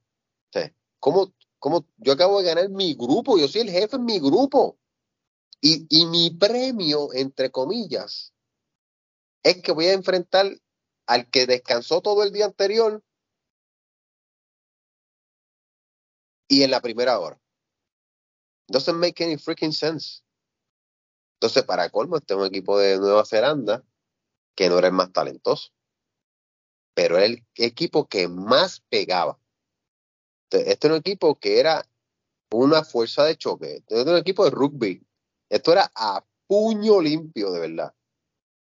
Usted ha visto, no sé si han visto a, a Steven Adams, el que juega NBA con, con, con Memphis ahora. Sí. Steven Adams es a puño limpio. Ahora imagínate un equipo de Nueva Zelanda, sí, mito, con dos Steven Adams, que es a puño limpio enfrentando un equipo de Puerto Rico que no está en su mejor condición física, que no está descansado, que está este, eh, dolido físicamente. Y aún así nosotros perdemos por dos puntos por un canasto de tres que la tiró de las gradas, este, pero Camerún, el gordito del equipo de, de Nueva Zelanda, el forward de 6-7 creo que era que, que sale a, a, doblar abajo, el tipo se quedó solo, hace de tres y la metió en el último minuto. Esto fue un juego que fue de tú a tú, super ugly game. A Puerto Rico no le salía nada porque estaban explotados. Eh, Nueva Zelanda hizo lo que pudo porque no, ellos no tenían tanto talento. Tenía a Kirk Penny, que se tomó un café en la NBA y era el churingal de ellos de 6-6 y metía la bola más tenía hombres, lo más que tenía eran hombres grandes para darle puño y bofetadas a, a Piculín y a Dani Santiago. Dani Santiago no pudo hacer mucho en ese juego. Piculín hizo lo que pudo. Eh, Carlos Arroyo tuvo un juego medio decentón. Quizás lo que lamento es que en la jugada final eh, Carlos penetra el canasto y se la pasa a Puruco en el baseline, como había hecho muchas veces contra España y cuando Puruco sube le metí en un salpazo, no hubo pito, se acabó el juego. Mínimo, yo pensaba que iba a pitar falta sobre Puruco y Puruco iba a tener alguna oportunidad de ir al tiro libre y tratar de empatar, pero se tragaron el pito en esa jugada. Quizás en retrospectiva me hubiese gustado que cuando Carlos penetró el canasto, en vez de pasársela a Puruco, hubiese hecho una de dos tirar una flotadora a 10 pies, que tuvo el espacio para hacerlo, o en vez de pasársela a Buruco, a ver si era pasado a Piculín, que también estaba ahí ready para recibir. Yo hubiese muerto, siendo Piculín el que me cargó contra Yugoslavia cuando las millas contaron, y que me lo ha hecho un montón de veces cargándome contra equipos grandes en escenarios grandes, yo hubiese muerto ahí con un pase a Piculín abajo. Tenía 5 o 6 segundos para hacerlo eh, me hubiese gustado en retrospectiva que ese paso hubiese llegado a las manos de Piculín si Carlos no lo ha tirado. Pero eh, a, llorar para maternidad. Eh, eh, esa fue una de las, confieso que fue una de las derrotas más dolorosas que he experimentado en mi vida. Ese día estaba furioso. Yo lo que quería era salir del juego y enredarme a puño con alguien de Nueva Zelanda. ese, era, ese era mi deseo, este reprimido, vamos a ponerlo así. Estaba furioso. Y, y estaba furioso por muchas razones, porque perdimos, porque porque yo sabía que ese equipo de Puerto Rico era mejor que Nueva Zelanda. Yo juego con ese equipo de Nueva Zelanda 10 veces más y le gano las 10 veces. Ese equipo de Nueva Zelanda no nos vuelve a ganar estando nosotros en plenitud de, condición, y saludables. Ese equipo de Nueva Zelanda no nos ganaba jamás y nunca. De hecho, ellos fueron a la, a, la, a la ronda de medallas, porque este es el juego para nosotros ir a medalla. Nosotros ganábamos este juego y íbamos contra Whisky y Alemania no, era, eh, era Yugoslavia, era contra Yugoslavia.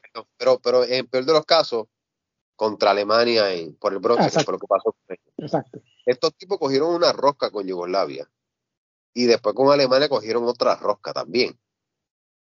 Eh, por eso digo que estos tipos no merecieron llegar a esa, a esa ronda. E, e, ese, ese, esa oportunidad era para, para Puerto Rico, pero Puerto Rico se la había ganado y, era lo meritorio, ¿no? Pero el destino a veces no, no trabaja como uno quiere y pues ese itinerario de FIBA, pues como estaba conformado, pues ciertamente no estaba a favor de nosotros por no tener un día libre antes de las fuerzas de final. Eh, el caso de Nueva Zelanda le ganó a Rusia en la primera ronda. Y eventualmente ese juego fue clave porque fue el que eventualmente llevó a Nueva Zelanda a esa ronda de cuartos de final. Si no, hubiese sido Rusia, el rival de Puerto Rico en ese cruce. El juego fue 65-63, a por dos puntos. Ahí Piculín tuvo 13 con 10 rebotes, dos tapones. Arroyo tuvo 8 puntos, 5 rebotes, 6 asistencias. Lara Ayuso 24, Raúl, y anotó 7 triples. Sea que empató su propio récord en ese juego. Eh, entonces, Jones por Nueva Zelanda 21 puntos, pero Cameron 16. ¿A, qué hora fue el juego? ¿Fue, fue a las 11, a las 12? la tarde. No me acuerdo la hora, no sé si fue la 1, las 2 de la tarde. Me parece, eh, eh, fue uno de los primeros juegos de, de, ese día, de la jornada de ese día. Que fue lo que me, más me molestó porque yo decía, concha, ¿cómo es posible que tú tiras a Puerto Rico último la noche anterior, sabes que el juego se acaba a las 11 de la noche y entonces vienen, me los pones a estos muchachos a jugar a las 1 o 2 de la tarde del día siguiente. Entonces, make any sense. ya, que, ya que estoy jugando a las 8 de la noche el día anterior, por lo menos ponme a las 9 de la noche el día siguiente para tener 24 horas de, de descanso, pero no pretenda que yo vaya a jugar contra Nueva Zelanda al día siguiente y tú sabes, con 12 horas, ni siquiera 24. Sí. O sea, técnicamente fueron que este, dos juegos en 15 horas. Más o menos. Entre el, entre el de Angola y Nueva Zelanda. De Nueva Zelanda. Ya, algo te, te comentaba, te pregunto lo de la hora porque no entra a la página de FIBA de archivo y dice que el juego fue a las 8. No fue a las 8, el juego fue temprano. No, no, yo no, eso, por eso fue un juego que fue por la tarde. Sí, exacto. Yo no recuerdo ahora, pero fue, fue, fue el primero de, de, ese, de ese día. Fue de la tarde. De los cruces. Yo creo que fue como a la una, dos de la tarde. Ah, algo así, exacto. Eso fue el 5 de septiembre.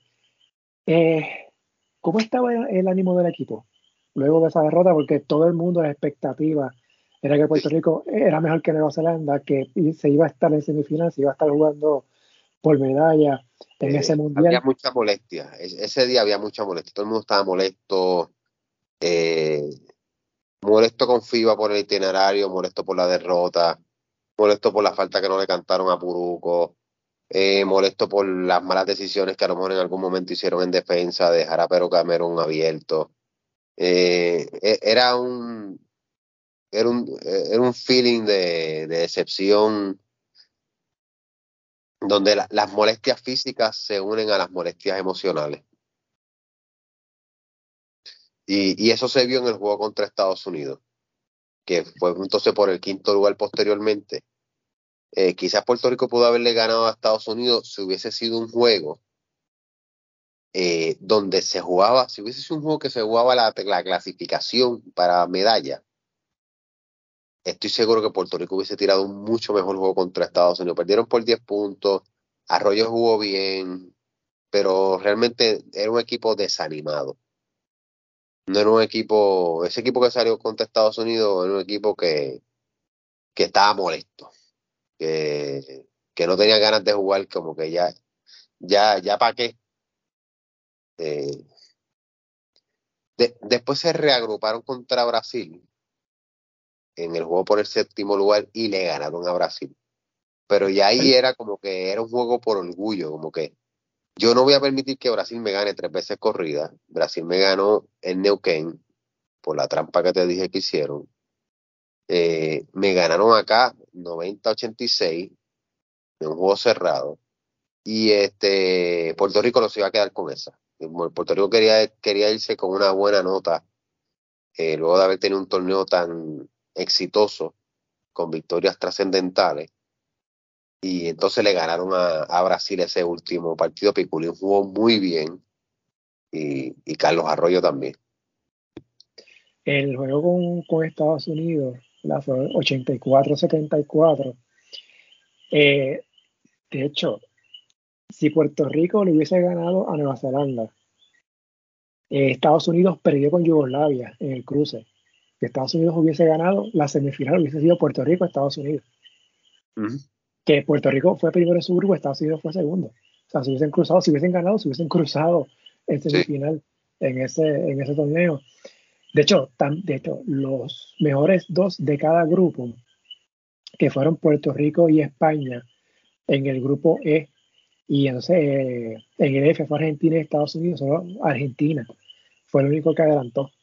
O sea, los mejores ubicados que fueron Puerto Rico, España y Estados Unidos, los tres perdieron en los, en los cruces. Sí, para... España también perdió su juego de, de cruce. Y me acuerdo que España estaba. Sí, así que pues. Y, pierde su juego de cruce también, que lo pierde con Yugoslavia mencionaste El, último juego que fue ante Brasil, fue 91-84, que fue un juego por el séptimo lugar. Aquí, pues, varios de Puerto Rico, Dani Santiago tuvo 19, Richie tuvo 18, 16 para Lari, Pigulín tuvo 10 con 7 rebotes, 6 asistencias, Arroyo 8, 17 asistencias. Puerto Rico termina entonces con 6 y 3, eh, séptimo en este mundial. Fue el último juego de Jerome Mincy fue su, su retiro ya oficial definitivo de la selección. Eh, con ese juego terminó con cinco puntos, un rebote en ocho minutos. Jerome Mincy, para los que no lo saben, es junto a Dani Santiago los únicos dos jugadores en nuestra historia que han jugado cinco mundiales. Todo el mundo se acuerda de las cinco Olimpiadas de Teo Cruz, pero nadie se acuerda de los cinco mundiales de Jerome Mincy y de Dani Santiago. Sí, porque Picurín no estuvo en 86, ese pues estuvo después del 90, 94, 98, 97, 2002, que fueron cuatro. En, en cuatro mundiales y cuatro olimpiadas. Eso es así. Eh, ¿dónde tú ubicas este mundial de Puerto Rico? Si tú pones este, de los momentos más importantes, destacados de la selección.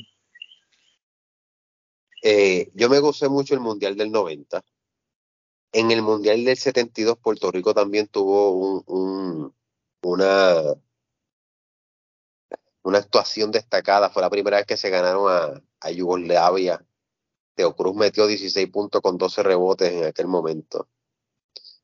Pero si me pongo a, a contabilizar triunfos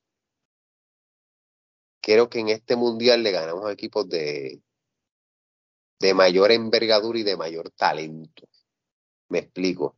Nosotros le ganamos en el, en el 90 Angola, que era razonable. Le ganamos por primera vez a Australia, que era un equipo de Australia que tenía Andrew Gaze. Eh, todavía no tenía Luke Longley. Le ganamos a un equipo de Argentina que no era el equipo de Argentina de, de esta edad dorada, era el equipo de Argentina que tenía a Diego Cela, al Pichi Campana, Juan Espil que seguía siendo un buen equipo y le ganamos en Argentina. Le ganamos un equipo de Estados Unidos que era colegial, que estaba talentoso porque tenían chamacos buenos, Christian Leiner, Billy Owens, este, Kenny Anderson, que fueron eventuales en Lottery Picks. Y le ganamos aquel trabuco de Yugoslavia de Tony Kuko, Petrovic, este, Divac, jovencito. Pero tomando en consideración los equipos que nosotros le ganamos en el Mundial 2002, creo que eran equipos más talentosos. O sea, este equipo de Yugoslavia que le ganamos en el 2002, que terminó ganando el campeonato, hombre por hombre, es equivalente o mejor que el del 90. O tú tenías un Bodiroga que hacía el trabajo de Tony Kukoc.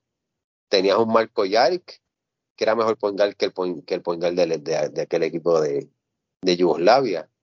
Eh, tenías un, tirador como eh, Stojakovic, que era tan bueno y hasta más grande que Drazen Petrovic. Tenías un Brad Divac que era más veterano que el chamaquito que jugó en el 90. Eh, Tomasevich era un jugador de, Euroliga, eh, que para mí era mejor que Sarko Paspal. O sea, si voy hombre por hombre, del equipo de Yugoslavia de este, de este momento era más, eh, no sé, era más talentoso porque había jugado a un mejor nivel todos sus componentes. Eh, un equipo de Brasil que tenía Varellao, Marcelinho, Nene Hilario, Thiago Splitter, eh, un equipo de Turquía que tenía Mesmero Kulja en NBA, eh, Misat Turchan, eh, eh, Turkoglu, un equipo de España que tenía Pau Gasol, que eventualmente fue una potencia mundialista. Ya le ganamos un equipo con jugadores NBA. Eh, y, estuvimos bien cerca de, de tocar esa puerta. Quizás en el 90 llegamos a un cuarto lugar que fue un mejor, una mejor posición. Pero creo que en el 2002 le ganamos a equipos más talentosos overall. Como te dije ahorita, le ganamos al campeón del, del Mundial 2002, le ganamos al eventual campeón del Mundial 2006 y le ganamos al eventual campeón, perdón, este subcampeón del Mundial 2010 en un mismo torneo. Yo no recuerdo que le hayamos ganado a, equipos de esa envergadura en otros torneos. En un mismo torneo. Y en ese momento ah, se le ganó a los medallistas europeos. Por eso, a los, tres. A los tres. Este, para mí esa, esa, esa fue una de las mejores experiencias de mi vida cubriendo baloncesto. Y, y, una de las mejores experiencias viendo el equipo de Puerto Rico jugando a un muy alto nivel. Sí, sí, sí yo también. Yo recuerdo el Mundial del 94, Puerto Rico llegó sexto, eh, pero fue con un 3 y 5. Claro, también era, otro formato en ese momento. Eran, bueno, eran 16 equipos, pero era otro formato. Ahí se le ganó a, Grecia. De hecho, esa fue la última vez que se le ganó a Grecia en baloncesto. Eh, pero luego vinieron derrotas duras ante Rusia, ante Estados Unidos, Australia. Acá en el 2002 pues, ya hablamos de las victorias que, se dieron. O sea, y, quedarse a una, una posesión de haber ido a las medallas. Y, y el cruce hubiese sido con Yugoslavia, que quién sabe, a lo mejor no hubiese, le ganado a Puerto Rico, a lo mejor pero yo era un equipo que, que, ya Puerto, que ya Puerto Rico ya había vencido. O sea, que había cierta esperanza de que quizás se pueda dar de estar en un podio, en un mundial. Y pues quizás no queda esa, esa, esa espinita que también parecido algo a Atenas, Dos años después de haberle ganado a Estados Unidos en la Olimpiada, Australia también en la primera ronda, se viene el cruce con Italia, se pierde un juego que fue bastante cerrado y pues, se va a pensar que quizás eso hubiese estado en, las medallas también. Pero el Mundial 2002, ya 20 años, yo no supero todavía eso de Nueva Zelanda. no lo supero. déjame decirte algo de esas Olimpiadas del 2004. Me acuerdo que esta Vilella me dijo una vez que para ese juego contra Italia había un árbitro americano que estaba calentando para el partido de Puerto Rico. Y había un crew de árbitros que iban a, pitar ese juego de Puerto Rico contra Italia. Y, y Salvi inclusive le había preguntado al, árbitro americano. De momento, cambiaron el crew de árbitro. Ese cruz de árbitros no pitó para Puerto Rico. Pitó otra gente. Te lo dejo ahí. Buscate ese juego de Italia a Puerto Rico y mira a ver cuántos fouls cantaron contra nosotros y cuántos le cantaron a Italia. ¿Y en qué momento los cantaron? Yo creo que de ese juego, si lo he visto una vez el último cuadro, ha sido mucho. Ya van casi 20 años que no quiero abrir viejas heridas. Este, pues eso fue, ¿verdad? Básicamente el Mundial Argentina, ¿verdad? Fue plata, Yugoslavia ganó el oro, es un juego que fue tiempo extra. Y le robaron el juego. Eh, a eso iba, ¿verdad? Con mucha controversia en eh, esa eh, final. Este, ahí, por eso te dije la mafia de Boris Stankovic. tú sabes, el titiritero que estaba desde arriba meneando la, la, la soga. Este, el, en el, en el juego, yo sé que Argentina votó un montón de oportunidades. Argentina tuvo varias oportunidades de ganar ese juego y las desperdiciaron. Perdieron el balón. Eh, como dice el profe Idel Padilla, les dio el síndrome Cagoniri en varias instancias y no supieron cerrar ese juego. Habiendo admitido eso de Argentina, hubo una secuencia en la cual, si mal no me equivoco, fue Luis Escola, corta un balón en media cancha de manos de Brady Divac en un scramble. Y yo vi que él le dio el balón y dije, olvídate que Escola se fue en escapada, donquea el balón y van a dejar aquí a Yugoslavia pegado. De momento, cuando ya Escola está en a tres cuartos de cancha que va en dirección a donkear el balón, hubo un pito, este, late whistle, como nos gusta decir los anglosajones, late whistle, que hubo foul en media cancha cuando Escola le quitó el balón a, a Diva que en el scramble.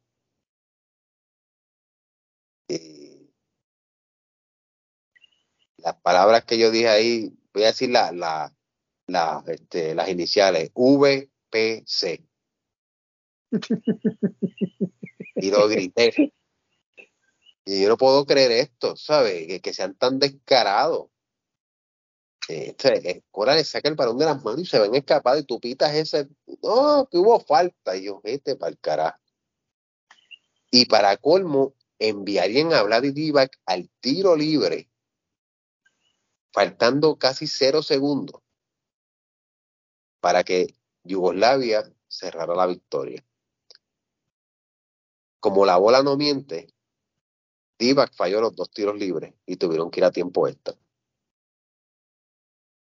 Pero en tiempo extra Yugoslavia se, se impuso. Argentina tenía varias lesiones, Ginobili estaba lesionado, Elto, Esconocini no pudo sacar la cara ahí al, al final.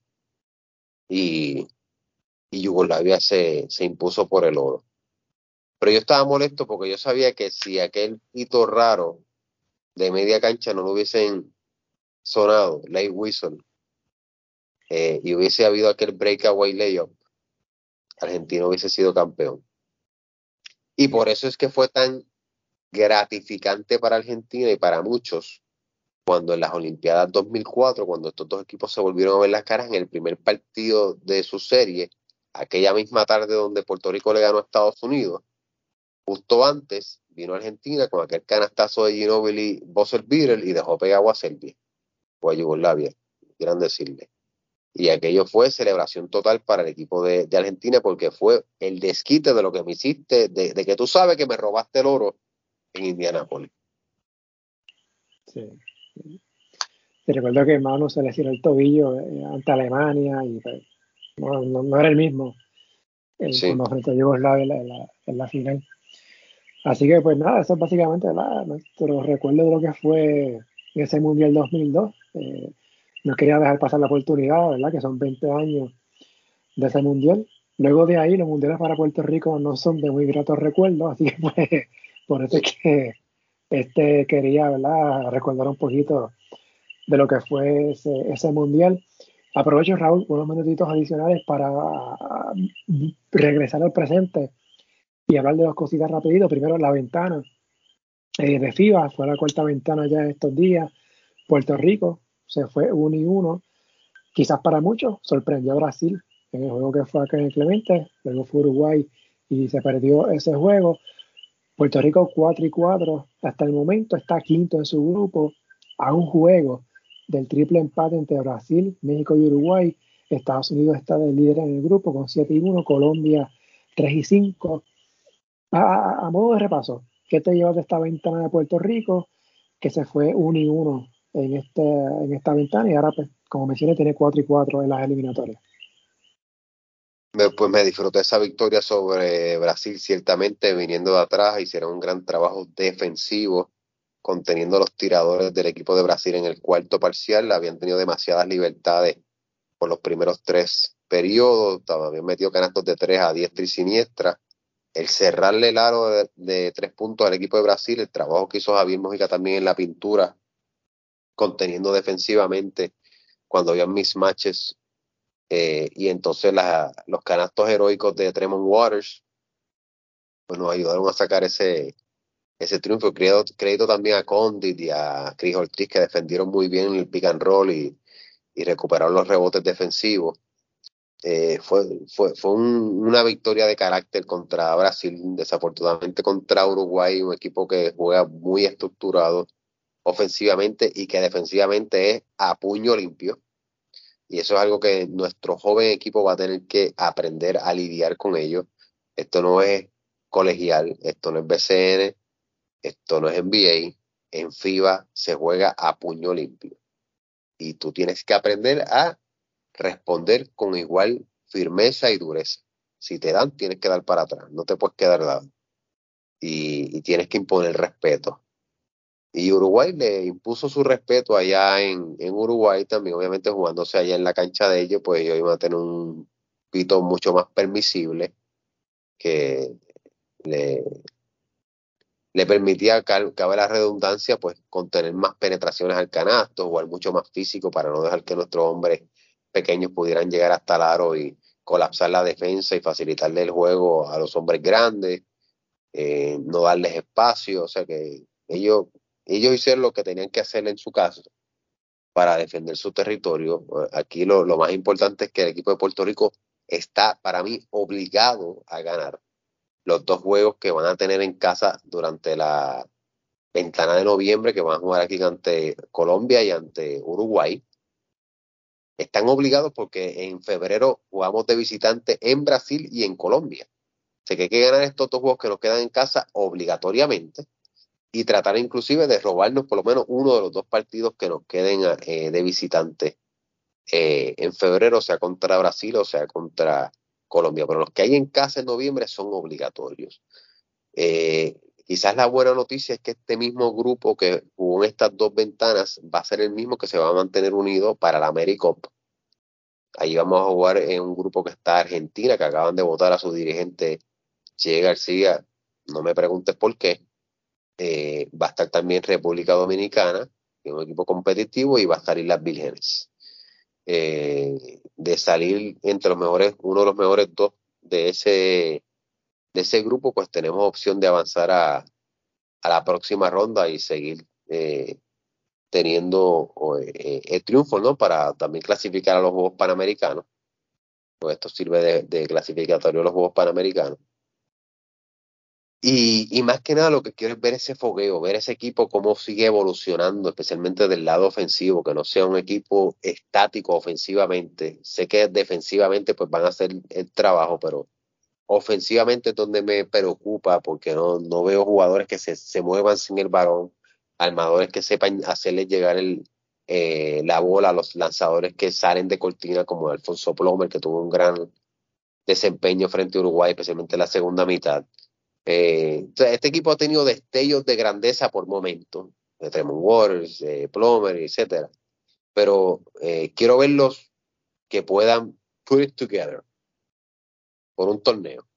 Ese torneo puede ser el AmeriCup. Eh, tener un buen desempeño en el AmeriCup me daría esperanza de cara a las ventanas de noviembre, porque estos son jugadores que ninguno está en NBA, que todos van a jugar aparentemente FIBA. Tengo que ver qué va a hacer Condit, si finalmente hace el equipo de, de NBA de, de Minnesota. Él tiene un contrato de Exhibit 10. Eh, pero si no lo hace y juega a nivel internacional, pues hay una gran posibilidad que este mismo núcleo pueda estar disponible para la ventana de, de noviembre. Entonces sería un plus porque ya son jugadores que se conocen, que ya hay una química establecida entre ellos, que, que eso es algo que no hemos tenido en muchas de las ventanas, porque siempre son jugadores diferentes y a veces eh, el, el turnover es, es, demasiado, tú sabes, a veces hay seis, siete jugadores nuevos de una ventana para otra. Y, y entonces eso evita que haya continuidad y desarrollo de la química necesaria. Y, y, para mí es importante que este mismo grupo que acaba de ir a estas ventanas y que va a ir ahora al Américo pueda seguir juntos y, y, por lo menos gran parte de ese núcleo vuelva a poder reunirse para esa ventana de noviembre que se nos, se nos va la vida en esa ventana. Sí, en noviembre sí o sí. Ya no, no hay espacio para más errores. Yo saqué cuenta de los equipos que clasificaron al Mundial del 2019, que fueron 31, no estoy, no estoy contando a China porque era sede, de esos 31, 25 tuvieron que ganar 8 juegos de sus eliminatorias para asegurar su pase al Mundial. Los otros 6 tuvieron que ganar 7.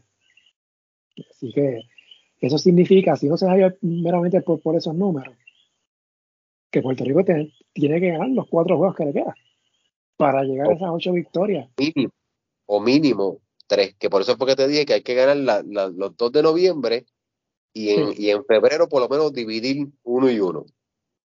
pero quizás con ese tres y uno, quizás ayude, pero habrá entonces que mirar al lado a ver qué pasa en, el otro grupo. Ah, pues Puerto Rico quizás con un 7-5 sea cuarto en su grupo, pero aquí es la el récord y, diferencial de puntos. Bien pendientes a Dominicana, que Dominicana tiene 5 y 3, está cuarto en su grupo, pero Dominicana le quedan dos juegos con Argentina.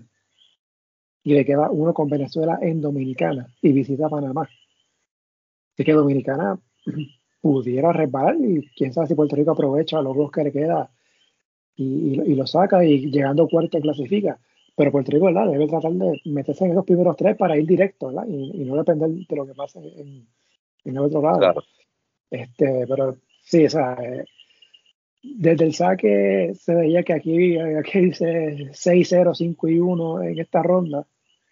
Ya se perdió un juego, así que pues, cruzar los dedos. sí, con un 3 y 1, mirar para el lado, como quiera que sea, Puerto Rico tiene la, clasificación en sus manos.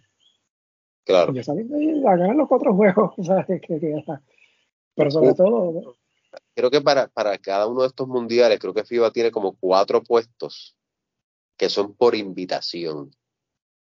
Que a veces se pueden dar a base del ranking del equipo. Si, si, si llegaste, por ejemplo, octavo en, en las Américas, eran siete, pero llegaste octavo y tienes buena, buen standing con, con FIBA si le has dado unos chavitos a FIBA de vez en cuando o les has hecho un favorcito, este, pues, pues, aquí todo se trabaja así, este, Marco, ¿no? yo no voy a tapar la mano con, el, sol con la mano, o sea, eh, ah, si, si, tú, si tú me sirves de, de host, de anfitrión al próximo torneo 3x3 o al próximo torneo de Americop o lo que sea, pues yo te puedo considerar. ¿Me entiendes? Que ah, eh, siempre esa, esa opción de invitación, por si acaso, tampoco descarto esa, eh, esa avenida, pero yo preferiría mil veces que fuéramos a base de que nos ganamos el puesto y no que nos invitaran.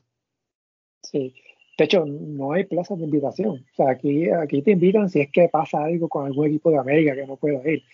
Lo que sí es importante, si Puerto Rico no clasifica el Mundial, no significa que ya se quedó fuera de la Olimpiada tendrá que ir entonces a un preclasificatorio en agosto del año que viene para buscar el pase al repechaje. Que eso no se, no se ha hablado mucho sobre eso, porque antes el, para el último mundial era todo a través del, perdón, para la última olimpiada era todo a través del mundial. La clasificación olímpica y la clasificación al repechaje y había unos puestos que sí eran por invitación.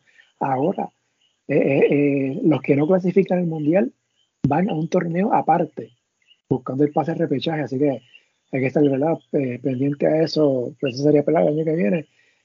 y eso pues hay que traer el tema del BCN, pero eso es otro tema aparte, que no vamos a hablar de, eso ahora. Así que vamos a ver cómo le va a Puerto Rico. Me preocupa un, poco ¿no? la cuestión ofensiva, eh, marcadores bien bajitos. Puerto Rico tiene que tratar de empezar a meter la bola. estos scores bajitos frente a equipos como Colombia y Uruguay favorece a esos equipos. Esos equipos no tienen el poder ofensivo que pudiera tener Puerto Rico si explota una noche con 90 puntos. Uruguay y Colombia no lo van a tener. Ahora, si un score bajito que está en los 60, 70, ahí Puerto Rico tiene que cuidarse en esos dos juegos. Me gustaría que, y, he hecho el llamado en varias ocasiones, me gustaría que Ángel Rodríguez jugara con nuestra selección. Tiene, no, eh, Tremont Waters es un gran anotador uno contra uno, puede crear su propio tiro y es un buen armador. Pero me hace falta otro armador un poquito más defensivo y que sea mejor en términos de crear jugadas a media cancha. Porque Tremont es un jugador que es un shoot first, pass second point guard. Ángel Rodríguez es un pass first, shoot second point guard. Me hace falta ese tipo de, de armador que su mentalidad inicial sea primero organizar, orquestar la ofensiva y defender y crear a base de, oportunidades de, este, ofensivas a base de su defensa eh, y que complemente lo que puede hacer Tremont Waters. Pero para ello, uno, Ángel tiene que desear jugar por Puerto Rico nuevamente. Sé que tuvo sus desavenencias con la federación, eh, todo el mundo recuerda el lío aquel de la burbuja, donde eh, lo quisieron obligar a jugar con la selección y Ángel tenía un una excusa legítima. En aquel momento no había vacuna contra el COVID. Eh, estamos jugando una burbuja en el BCN y él dijo, yo no me siento seguro para ir a un torneo de una ventana, salir de aquí a, exponerme. había una excusa legítima en ese momento. Entonces, por no ir al equipo nacional cuando fue convocado, lo suspendieron de los juegos con los vaqueros de Bayamón que, que hubiese podido jugar o que no iba a jugar mientras hubiese estado con el equipo nacional. Así que eh, de ahí se creó una roncha que no se ha sanado todavía. Me gustaría que el presidente de la federación, Jun Ramos, su gerente general eh, del equipo nacional, Carlos Arroyo, y Ángel Rodríguez en algún momento se sienten sobre una mesa y pongan estas diferencias al lado. Sabemos que el coach del equipo nacional es Nelson Colón, que es dirigente de Ángel. Con los vaqueros, quizás él podría intervenir en ese particular. Pero creo que con Ángel en el equipo nos veríamos mucho más sólidos, me sentiría yo mucho más confiado de que podemos sacar los partidos que nos faltan para conseguir esa ansiada clasificación este, olímpica o mundialista. Sí, pues vamos a ver qué pasa para esa ventana. Y cuestión del América, ya que se juega en estos días. Eh, me gustaría ver a Puerto Rico teniendo esa posibilidad de jugar por las medallas hace tiempo ya que Puerto Rico no está en ese puesto, en esos puestos, ¿no? A nivel de, de América. La última vez fue en el 2013, el, torneo que fue en, en Caracas, que Paco fue, fue dirigente. Entiendo que hay una buena posibilidad de adelantar de ronda. Eh, no será, el momento que estamos hablando, no sé qué va a llevar las Vírgenes. No sé si Walter Hodge va, a jugar, mm, verdad que no sé. Eh, Dominicana tiene varias bajas, en comparación al equipo que fue a la ventana. Por ejemplo, Chris Duarte no va a estar en la AmeriCup, que sí estuvo en los dos de la ventana. Eh, Argentina, pues sabemos que está obligada a ganar el torneo, pero tienen un problema interno, ¿verdad? Mencionaste el caso de Che García, que no, no, va a ser dirigente del equipo un día después de, terminar la ventana y tres días antes de empezar la AmeriCup, pues es algo de verdad que me cogió por sorpresa esa, esa situación. Eh, pero aún así que. Y Puerto Rico pues va con el mismo equipo que tuvo en la ventana va para la América, pues, así que pues hay cierta continuidad de un torneo para otro y quizás eso ayude para adelantar de ronda. Yo sé que a mucha gente de la América no le importa un bledo. Eh, yo, yo miro Europa y el Eurobasket, como está eso lleno de jugadores de NBA, jugadores estelares, como hay importancia allá. Me gustaría que acá fuera lo mismo, Y no quiero que sea como un torneo de desarrollo, sino un torneo que es nuestro torneo, el torneo del continente. Y, y Puerto Rico ha sido campeón tres veces y subcampeón varias veces más. Así que me gustaría que Puerto Rico tuviera eh, ese chance de, llegar lo más lejos posible en este torneo. Creo que se puede. Después hay que ver los cruces en cuartos de final contra quién tocaría. Pero veremos qué, qué pasa ahí. Obviamente, un, dato importante, que fue lo que mencionaste ahorita, los Juegos Panamericanos. Es importante conseguir esa plaza para los Juegos del año que viene en Santiago, que eso puede ser un escenario para ciertos jugadores eh, probarlo también a nivel internacional, como se hizo eh, en parte en el 2019 cuando se fue a Lima y Puerto Rico pues ganó la plata en ese momento, así que veremos cómo nos va. Todavía quedan ¿verdad? la Americop y entonces la otra ventana este año. Y en cuestión de la ventana, pues no hay espacio. Ya, ya no hay espacio para más errores. Aquí es ganar sí o sí, si se quiere ir al Mundial el año que viene. Así que veremos qué, qué pasa. Eh, hemos, hemos ganado en América 80, 89 y 95, así que we are due for a win. y, bueno, ganamos los Panamericanos del 91 y los Panamericanos del 2011 también. Si vamos a, contar este torneos continentales, ¿no? Sí, exacto. Y de hecho, recuerdo 2009 y 2013, Puerto Rico sé que perdió por un punto la final y tuvo la posesión para ganar los dos torneos, los dos juegos en ese momento. Así que pudiera haber sido cinco campeonatos ¿verdad? a nivel de, de América a la fecha, pero nada, eso, eso pasa. Eh, Raúl, te quiero agradecer por el tiempo, ¿verdad? por haberte montado en esta máquina del tiempo, sin redundante, para recordar lo que fue aquel Mundial del 2002 y ¿verdad? hablar un poquito de lo que pasó recientemente en la ventana y lo que viene ahora en la América. Como siempre, agradecido de la oportunidad. Eh, gracias a ti, este Marco. Me pueden encontrar en la libreta de Raúl Alzaga en, Facebook, en arroba Raúl Alzaga en Twitter y en raúl.alzaga.9 en, en Instagram. Este, pero vernos pronto nuevamente, Marco. Agradecido siempre por, por tu invitación. ¿Vas a tener este live en estos días, ahora que viene el América? ¿Vas a tener de, hacer algo? Posiblemente haga algún live este, la semana que viene respecto al Americop y también sobre la, hacer una, una previa del Euro del Eurobasket. Este, pero, pero quiero, quiero este, hacer mi scouting primero antes de, de hacer live. A mí me gusta ir bien informado, así que eh, eso viene pronto. Así que ya sabes, la libreta de Raúl Alzaga. Raúl, nuevamente, muchas gracias por haber estado conmigo aquí en el podcast. Gracias, gracias Marco. Gracias a Raúl por haber aceptado la invitación. Les invito a que lo sigan en la libreta de Raúl Alzaga. Recuerden que el podcast está disponible en la mayoría de aplicaciones como Apple, Spotify, Podbean, entre otras, bajo el nombre En la Pintura Deportes correo electrónico en la pintura deportes at gmail.com, las redes Facebook e Instagram en la pintura deportes, Twitter at pintura deportes y la página web en la pintura deportes.blogspot.com. Gracias por la sintonía y hasta la próxima.